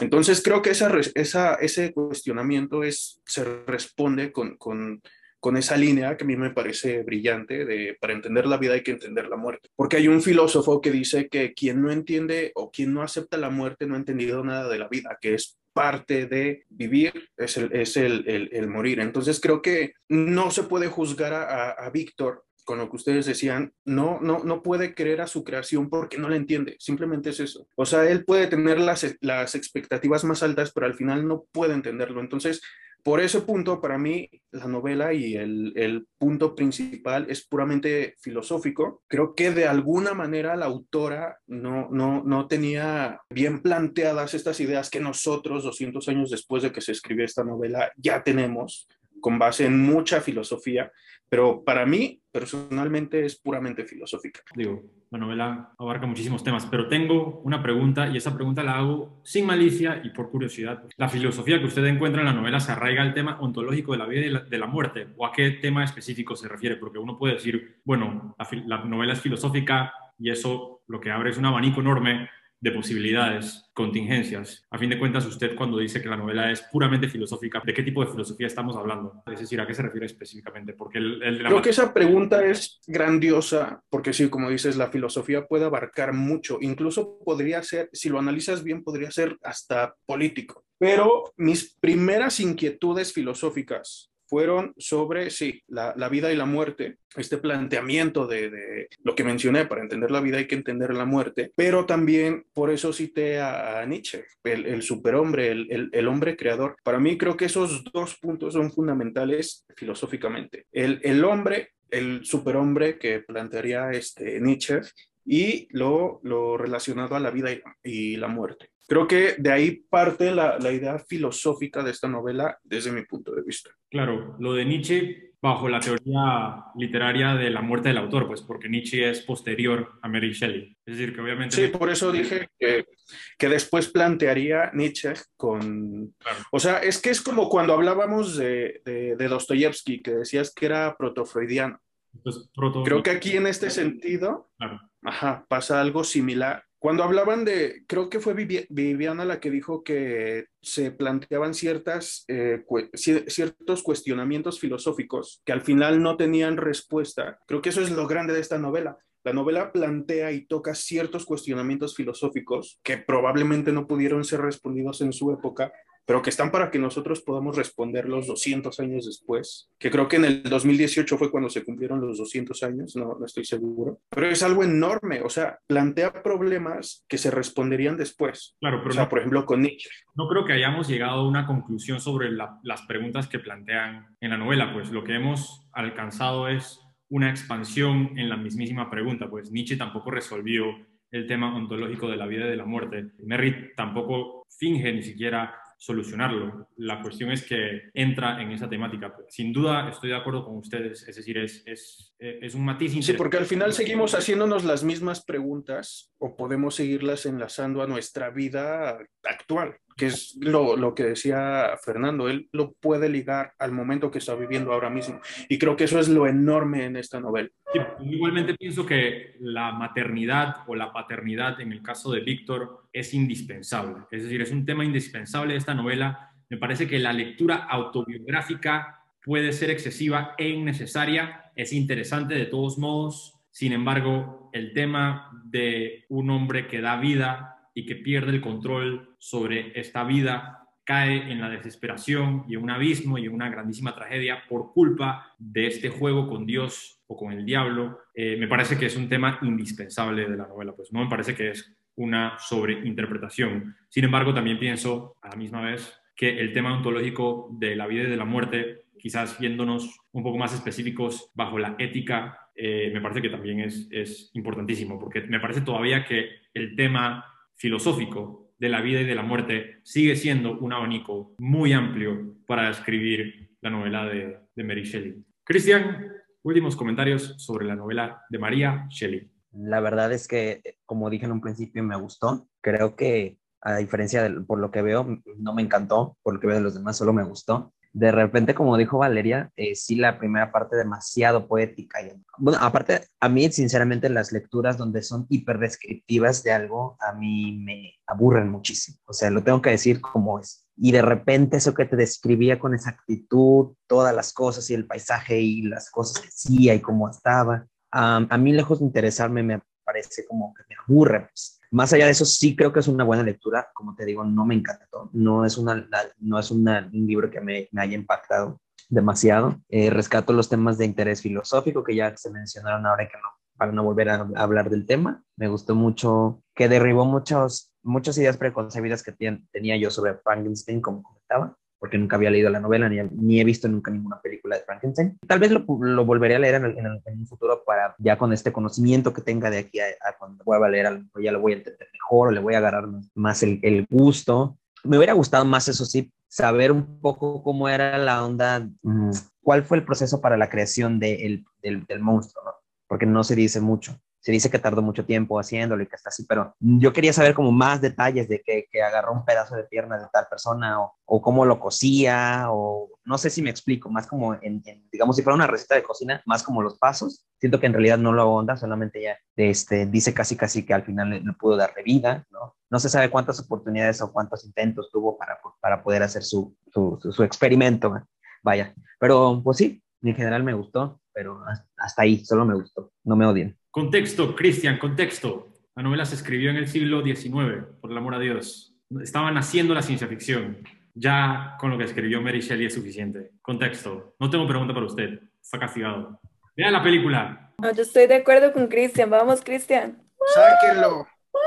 No, no es cierto, Chris. Ya sabes que te queremos, aunque no estemos de acuerdo con lo que dices.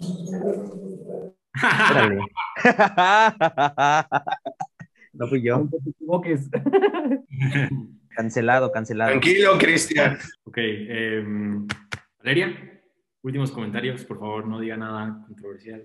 No, lo Puedes, puedes, puedes decir, yo opino igual que Cristian y ya. No, Esto es que no opino, no opino, no opino No, igual que. Cristian, no opino igual que Cristian, pero, pero creo que, o sea, este tema, creo que ni siquiera es lo descriptivo porque yo disfruto muchísimo las cosas que son descriptivas, pero que yo creo que lo que tiene Frankenstein por la época y todo, y ustedes lo van a justificar, pero yo no, de verdad nunca he sido de, de contextualizar las cosas y ver quién es el autor y es, no, o sea, yo tomo una obra por lo que es y si me entretiene en el momento y si no, y ya todo lo que viene afuera es una justificación para aceptar las cosas que no están bien y decidir no criticarlas. Entonces, no, para mí no es lo descriptivo, es el exceso como de, de adjetivos, es como una abundancia de adjetivos, como, como, como una redundancia de formalidad innecesaria, o sea, y yo entiendo, yo entiendo, sí, contexto, y sí, estamos hablando de estos ingleses súper educados que tenían que dar esas señales y esto es parte de la forma de comunicarse, lo entiendo,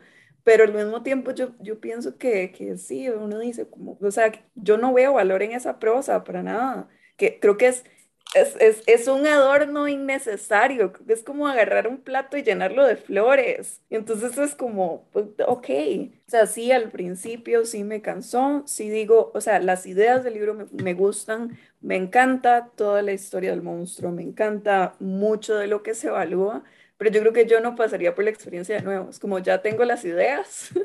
puedo hablar de eso, puedo adentrarme en eso, puedo, pero, pero así como vivir la experiencia de leer el libro de nuevo, no es algo que necesito, que me urja o que diga como, wow, me encantó. Y puede ser, de nuevo, puede ser que todo eso esté justificado. Y sí, wow, tenía 18 años y, y, y es un genio y todas estas cosas, pero eso es aparte de la experiencia del libro como tal. Entonces, de, pues no, pero sí me, sí me gusta mucho, me parece, me parece importante lo que evalúa. Ahora que decía Cristian esto de los detalles, me recordó, sí, como, como la idea de las novelas que más bien como alimentan esa parte de uno. Me acuerdo que yo le comentaba a Arturo que eso es una cosa que a mí me encanta de Fight Club o el Club de la Pelea, que de verdad dan un detalle profundo de cómo hacer las bombas, de cómo hacer el jabón y, y todo es como científicamente correcto, es, es demasiado como un libro de instrucciones y es y eso está perverso, digamos, leer una cosa así. Otra cosa con Frankenstein es que a uno se lo describen como una novela de terror, como una novela de miedo, como una novela gótica. Y, o sea, yo en ningún momento sentí miedo, en ningún momento sentí eh, algo oscuro ni nada. Y pues sí, hay un monstruo, pero el monstruo incluso es, es, es delicado, o sea, nada más es feo no, no, es, no es alguien malo, no es alguien oscuro, no es algo que uno diga como, uy, estoy aterrada con la idea de la presencia del monstruo, ni siquiera es eso. O sea, entonces llegar y asociar miedo a, a bueno, digo, un villano, o sea, hay, hay personas hoy día que son, que son mil veces peores, mil veces más aterrorizantes que alguien o que, que un monstruo que por consecuencia de su situación llega y termina matando cinco personas en venganza y todo como una cadena de explicación, ni siquiera nada es como esta sociopatía de me vuelvo loco y no tengo justificación para lo que estoy haciendo, la violencia sociópata, no, es nada más, o sea, como que es una secuencia muy detallada, yo no veo, no veo el terror en en la novela para nada. No me parece una novela de terror, me parece una ternura, sí, me parece que hay mucho valor en los temas, me parece como esta interacción entre el creador y lo creado me parece muy poderoso y me parece que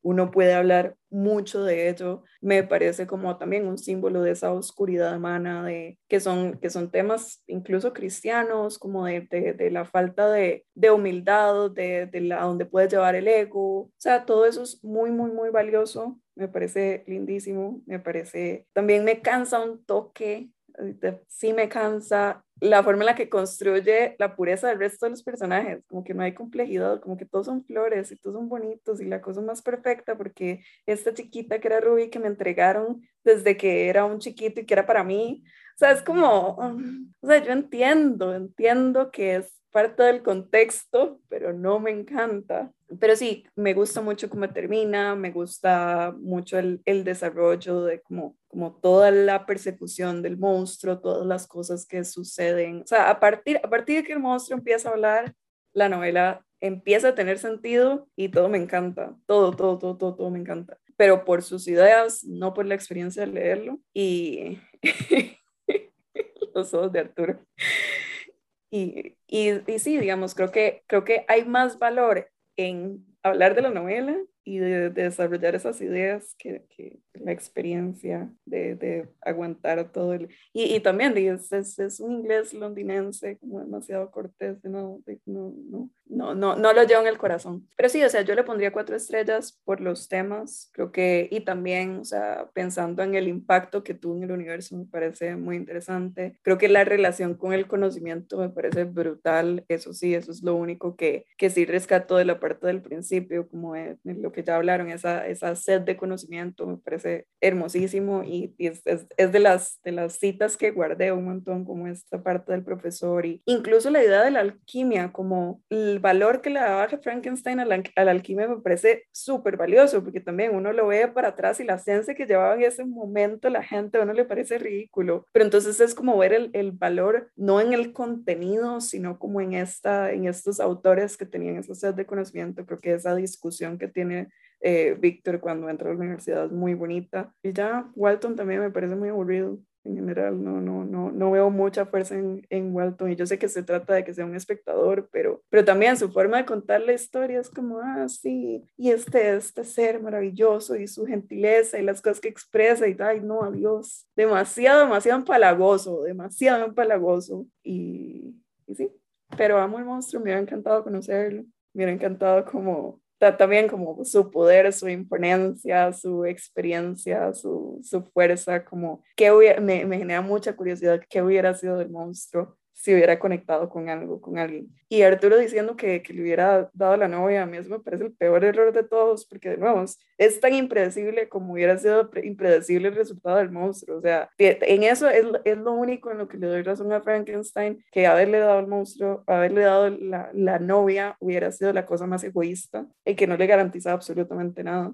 Entonces, uno, no sabe si, si la novia hubiera sido virtuosa, si hubiera sido linda, si hubiera querido, si, si juntos hubieran querido. O sea, es un resultado muy impredecible que ya por primera vez salió mal. No era capaz de responsabilizarse de una creación, uno no daña un mal con otro mal. Entonces, eso es para mí la única decisión correcta que tomó Frankenstein. Y mm, antes de, hacer su criatura, yo sí lo valoraba bastante como personaje, me parecía muy interesante esta, esta pasión y este desenfreno y, el desentenderse de la vida propia por algo que uno quiere, me parece que eso, eso sí estuvo muy bien como planteado, pero hasta ahí, ya, perdón cuatro estrellas, no, o sea, no tan mal, nada más. Es que ustedes le, hablaron solo cosas buenas y entonces eso a mí me harta, porque es como, es, es una ceguera de, uy, sí, esta obra maestra. Y, o sea, habiendo tantos libros, tanto mejores, es como en comparación, uno no llega y dice, pues, wow, no.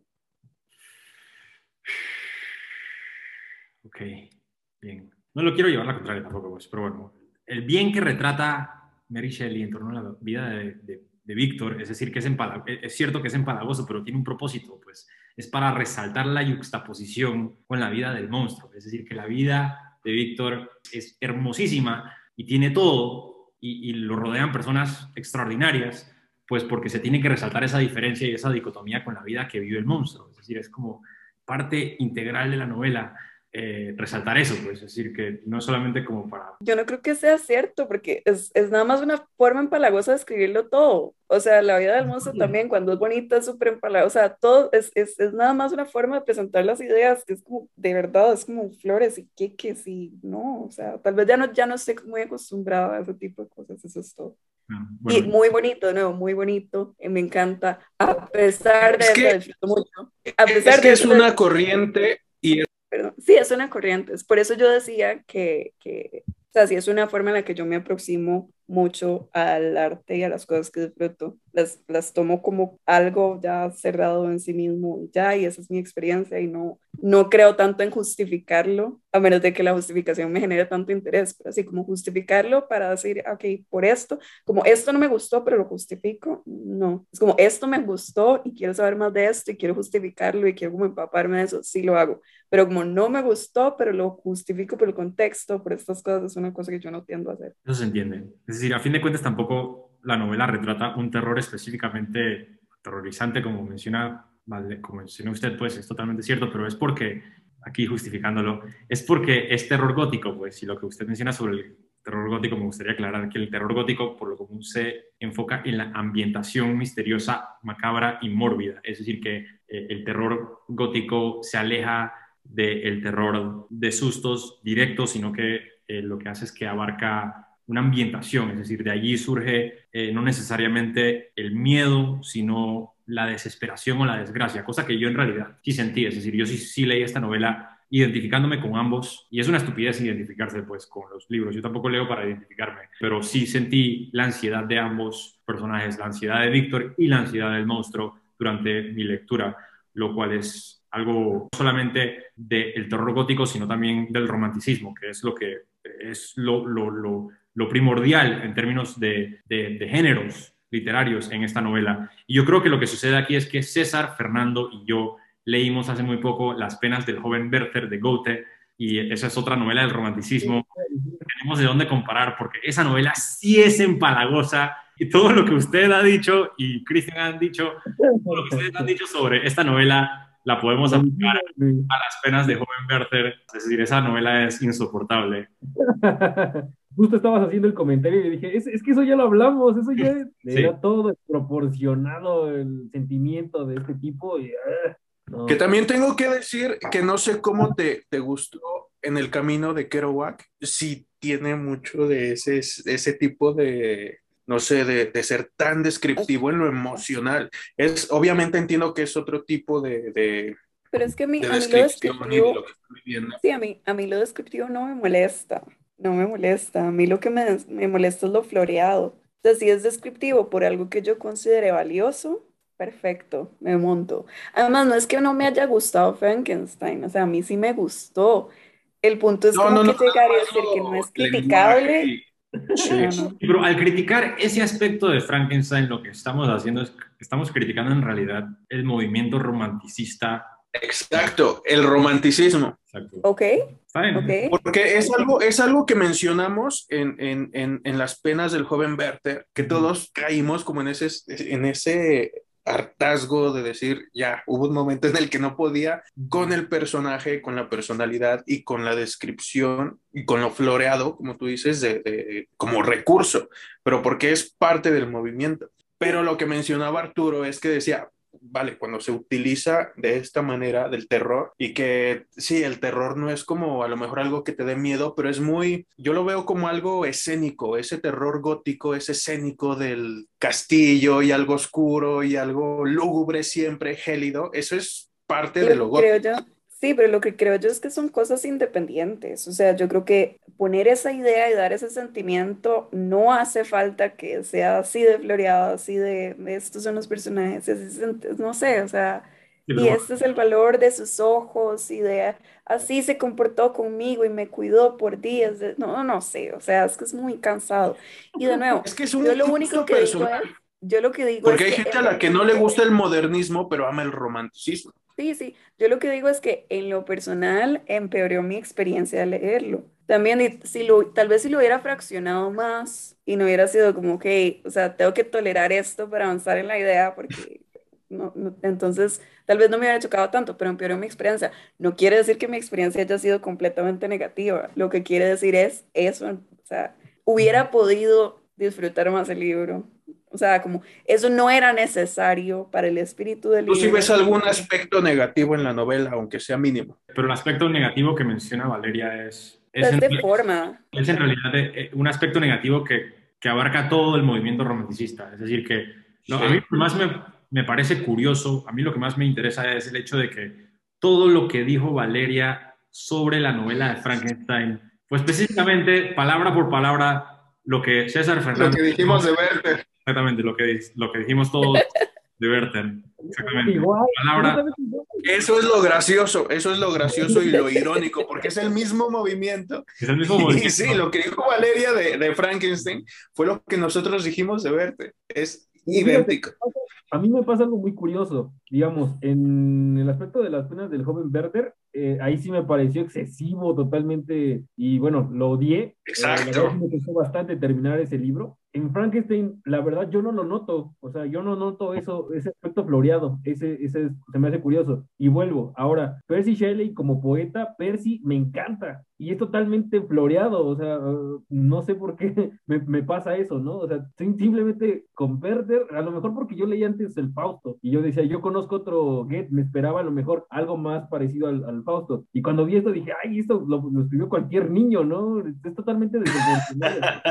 Entonces, eh, creo que eso, eso sí lo, lo, critiqué bastante. Lo que sí es eso, es totalmente gracioso el hecho de que lo que justo lo que critica Valeria es justo lo que nosotros criticamos de, de Werther, pero te digo, o sea, yo no lo noto en Frankenstein, la verdad no. Sí, claro. Pero ¿estás de acuerdo que si somos objetivos, nosotros leímos, digamos, la parte pesada del romanticismo, que es Werther, y que después de leer eso ya estábamos preparados como para, o sea, cuando Arturo lee algo que es romanticismo, pero que no tiene la carga que tiene Werther, Ujú. lo puede disfrutar, porque ya pasó por ese, yo sí lo llamo un calvario, el leer a Werther y el personaje y la manera de escribir, porque no, en serio, Valeria, lee 50 páginas si puedes. Sí. Lo más curioso Porque que si es como- En este capítulo hablamos de varios temas, pero sin embargo seguimos con, con la línea del libro, ¿no? Seguimos con el libro. Y me acuerdo que en el capítulo de, de, de Verde terminamos hablando del suicidio, de otras cosas, pero ya nos, nos enfocamos nada más en los temas, ya, no, ya ni siquiera en el libro, ¿no? No había nada bueno que decir del libro. Pero digo, a fin de cuentas es cierto lo que dice César con respecto al- a la lectura de Werther. Yo tengo ahora el presentimiento de que mi reacción a Frankenstein hubiese sido muy distinta si yo no hubiese leído a Werther Exacto. Un poco antes. Si yo no hubiese leído a Werther el año pasado, es muy posible que a mí el lenguaje de Frankenstein me hubiese chocado, porque la verdad es que yo no estoy expuesto a la literatura romanticista. Mi primera exhibición hacia el mundo del romanticismo fue Werther. Puede que me equivoque, pero bueno, por el momento yo creo que la única novela romanticista que había leído hasta ese momento era Werther. Por eso fue que cuando leí Frankenstein, inmediatamente busqué en Google si Frankenstein era parte del romanticismo porque encontré estas emociones hiper intensas, este paisaje natural y bucólico, este aspecto epistolar y estaba pensando como, wow, esto como que me recuerda mucho a Goethe, ¿no? Esto tiene como muchos paralelos con Goethe. Y en esencia, pues sí, Frankenstein es un pilar del romanticismo. Frankenstein es la novela más importante, no sé si la más importante, pues, pero sin dudas la más famosa del romanticismo. Y bueno, en esencia yo tengo el presentimiento de que es ese recurso del romanticismo, de que las emociones intensas son el núcleo de una experiencia en- estética, porque eso es lo que es el romanticismo. Sí. La experiencia estética del romanticismo se basa meramente, o no meramente, pues, pero principalmente en las emociones intensas. Y a secundario viene también el paisaje, la naturaleza, lo bucólico, gestos grandilocuentes, pero sin embargo, es- esta, este enfoque en las emociones intensas, yo creo que en Frankenstein me hubiesen, me hubiesen chocado, me hubiesen afectado, quizás no lo hubiese leído de la misma manera. Ya estaba acostumbrado, pues, entonces eh, tenía de dónde comparar, pues, pero, pero a diferencia de Werther, pues la encontré como sublime y necesario para la experiencia estética que me ofreció Frankenstein, que a mí lo que me produjo en términos sentimentales fue ansiedad, fue desesperación y, tuvo efecto, tuvo efecto incluso ya 200 años después, lo cual a mí me sorprende. El cuestionamiento que genera en el lector. El cuestionamiento también filosófico, moral, lo que menciona Valeria sobre, y no, estoy, no es una crítica hacia Valeria, pues, pero lo que menciona Valeria sobre, ay, no, esos personajes me caen mal y no puedo conectar con ellos.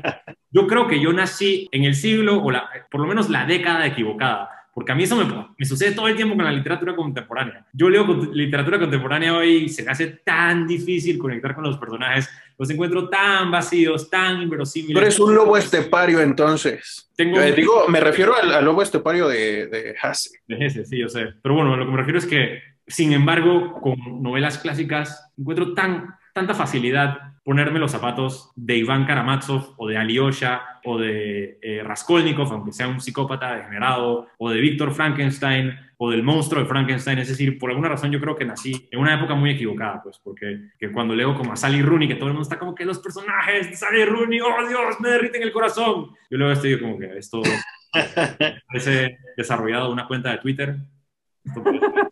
Tengo que leer el Fausto. Yo sé que Fausto me va a encantar porque ya, ya, ya sé que me gusta el romanticismo. Es fantástico. Sí, yo sé, yo sé, yo tengo el presentimiento de que me va a encantar Fausto. Pero bueno, ya voy a ir cerrando el episodio. También aclaro que yo creo que también esto me ha pasado mucho con muchos libros. Es culpa de Arturo por decir que me iba a encantar. Yo esperaba más de ese libro, yo esperaba más. Yo tenía tanta Es confianza. que, es que es lo malo cuando te dicen que vas a encontrar algo enorme, tú vas, creo que, que nos que sobreestimamos ese, que, que por ejemplo tengo que decir, y lo voy a repetir, cuando Arturo habló de Solaris yo no esperaba tanto y me encontré con mucho, y lo que pasa con Valeria es todo lo contrario, que espera Sí, sí, demasiado sí. y a lo mejor ella no encontró esperaba- lo que quería con Frankenstein. Yo esperaba la, re- la, la sorpresa de la que hablaron y, y no. O sea, sí mejora, me- el libro mejora, pero así como que me transforme la vida. pues. Yo tenía tanta Mira, yo, yo dije que la primera vez que leí Frankenstein no me gustó por culpa de mi... Realmente no era, no era el acervo literario, era ignorancia por parte mía. Y no estoy diciendo que al que no le guste es porque es un ignorante, no. O sea, cada quien interpreta un libro, es que se puede interpretar de esa manera. Cada quien interpreta un libro a su manera. Es completamente válido y no, no es ignorancia, simplemente no concuerdas con la idea. Por ejemplo, yo estoy en, en completo desacuerdo con lo que dijo Arturo hace rato de que es absurdo identificarte con un personaje. Yo me he identificado con muchos. Eso no fue lo que quise decir. Lo que quise decir con eso es que el objetivo de la literatura no es identificarse. El objetivo de la literatura, para mí por lo menos, todo el mundo puede leer a su manera, pero a mí me parece una sincera estupidez leer un libro y pensar como que a dónde estoy yo. Y si yo no me encuentro en este libro, pues este es un mal libro. Y si yo sí me encuentro en este libro, pues este sí es un buen libro. Porque las experiencias de todos pues son tan diferentes. No es Ya cambia mucho. Yo creo que lo que la literatura debe, debería ser no encontrarse en el libro. Es decir, es importante que leamos otra perspectiva. Y sin embargo, sí pienso que el narcisismo moderno que hemos desarrollado gracias a nuestra obsesión con las pantallas, este narcisismo moderno nos ha llevado a todos a buscar. Es verte ahí dentro. Es que se traba. Este Lo siento, es que te pausa. Ya. El punto es. César, ponle mute a tu pantalla que estoy, no puedo hablar. Gracias.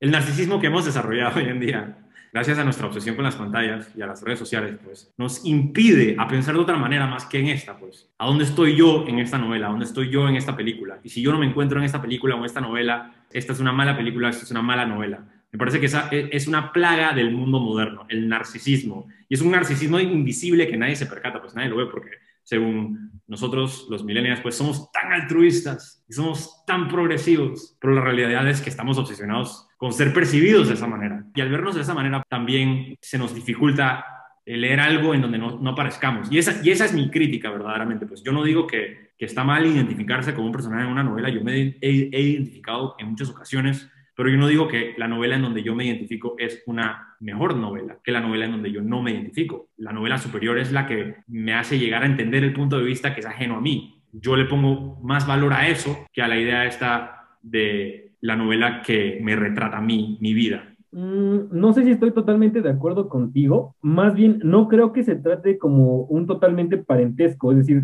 yo viéndome en, el personaje, no, sino a lo mejor en, el sentimiento del personaje. O sea, la literatura necesita hacer ah, o tocar temas universales. ¿Para qué? Porque también necesitamos parte del lector. Digo, el lector, si no se ve también, no identificado, sino si no ve una parte de la realidad dentro de la novela, no se siente la conexión. Y digo, incluso hasta en los textos, cuando uno los está escribiendo, dices, híjole, aquí estoy siendo demasiado falso, aquí no, no es realmente lo que estoy pensando, ¿no? Y sin embargo hay veces que te dejas fluir y sale, ¿no? Y es natural. Entonces yo ahí no sé si, si estoy totalmente de acuerdo. Si hay una parte de, si el lector no se siente identificado con una situación o con un sentimiento, creo que la novela no va a perdurar. Volvemos, lo de un clásico como ahorita Frankenstein, tiene eso, o sea, al final de cuentas toma temas humanos, ¿no? Y temas que aún a pesar de todo siguen vigentes. No tanto en cuestión de, de la ciencia, sino un tanto de, eh, los sentimientos humanos, la ambición, volvíamos, ¿no? La, bondad, la maldad. Entonces yo creo que sí, no estoy totalmente de acuerdo contigo, pero sí entiendo más o menos a, lo, a, lo, que te refieres, ¿no? Necesitamos ese, ese aspecto de vernos ahí, ahí dentro y sin embargo no, no es siempre necesario en la literatura. Yo sin embargo recalco la diferencia y la dicotomía entre la identificación y la empatía. Es decir, yo no soy papá y yo tampoco soy un científico loco, y sin embargo, yo puedo empatizar y sentir lo mismo que Víctor Frankenstein, pero yo no me puedo identificar con Víctor Frankenstein, porque no estoy en su situación, nunca lo he estado. Lo que digo es que la ficción y la literatura tiene ese poder de transportarme hacia allá, pero yo no puedo cerrarme inmediatamente por eso. Yo no puedo decir como que, ah, yo no soy del siglo XIX, yo no soy del romanticismo. En mi propia visión de la literatura, eso no es algo que yo busco necesariamente, pues, como yo soy director de cine, yo no por eso estoy buscando libros sobre directores de cine, es más, nunca he leído uno, etcétera, etcétera. Yo soy panameño, tampoco nunca he leído un libro panameño si es que existen. En fin, el punto es que no estoy buscándome a mí en la literatura. La única coincidencia es que uno de mis personajes preferidos es Arturo Velano, compartimos el mismo nombre, pero allí se acaban las coincidencias y a veces muchos escritores escriben sobre exiliados y yo encuentro como que cierta relación con ese tema y por eso es que a veces encuentro una conexión con Bolaño, pues cuando escribe sobre los exiliados. No porque yo sea un exiliado, pero porque puedo trazar un hilo narrativo en mi propia historia hacia ese.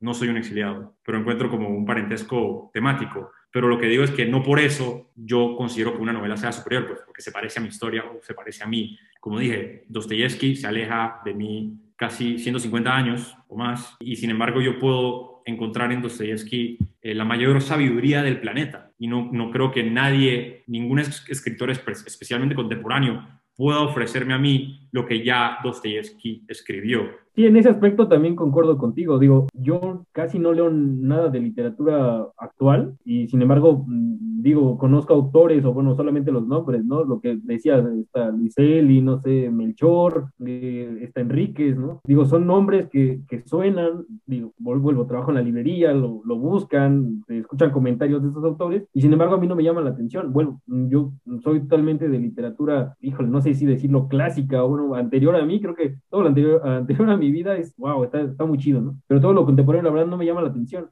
Creo que eh, te entiendo, ¿no? O sea, todo, todo la literatura, Dostoyevsky, Cervantes, que próximamente hablaremos de, de, él, digo, creo que me habla de una forma más cercana que algo de la actualidad. No sé si tenga que ver con cómo ahora se, se desarrolla la literatura, ¿no? ¿Quién sabe, no? Ahí puede haber muchas perspectivas. Yo, yo lo que creo con eso es que las cosas más antiguas han tenido más tiempo para filtrarse. O sea, lo que sobrevive a través del tiempo también es lo mejor. Y las cosas recientes en realidad no, las que se conocen tal vez no han pasado por tanto filtro. Exacto, nosotros estamos recibiendo lo mejor del romanticismo. Es decir, que durante el romanticismo también se escribieron muchas novelas muy malas. Lo que sucede es que esas novelas no llegaron a nosotros. Nosotros estamos recibiendo lo mejor de cada siglo, lo mejor de cada década, lo mejor de cada año. A veces nada de cada año, de la mayoría de los años no recibimos nada. Pero es cierto lo que dice Valeria, es totalmente válido decir que seguramente hoy también se están escribiendo muchos clásicos. Lo que sucede es que por todo el bagaje de la industria editorial, es imposible saber cuáles sí y cuáles no valen la pena y, cuáles van a sobrevivir, pues, a la larga, y cuáles van a definir nuestra época. Yo creo que eso nunca se sabe, pues, porque la historia de la literatura ha comprobado ya que hay éxitos de ventas que desaparecen y hay novelas ocultas que nadie lee durante su publicación que resultan ser obras maestras un par de años después o 100 años después, como vemos con autores como Stefan Zweig, que ahorita mismo todo el mundo está hablando de Stefan Zweig. Nadie leyó a Stefan Zweig mientras que Stefan Zweig publicó sus novelas, nadie lo conocía, era un desconocido absoluto y hoy en día todo el mundo sabe quién es, lo venden como si fuese la cosota del momento y gracias a Dios por eso. Ok, yo creo que ya es hora de cerrar el episodio. Y ahora, turno para ti. ¿Están de acuerdo? Cometemos aquí un imperdonable blasfemia. No tienen que gritar a la pantalla porque para eso está específicamente diseñada la sección de comentarios. Si disfrutaron del episodio, den un clic al botón de suscribirse y al like para que el algoritmo de YouTube nos tenga a su favor. Por favor, den like al video porque yo sé que muchos de ustedes lo ven no le dan like al fucking video. De abajo, así el algoritmo de YouTube lo comparte. Mil gracias a Viviana, César, Fernando, Valeria, a Ronald y a Cristian por acompañarme aquí hoy. Esto fue Dialéctica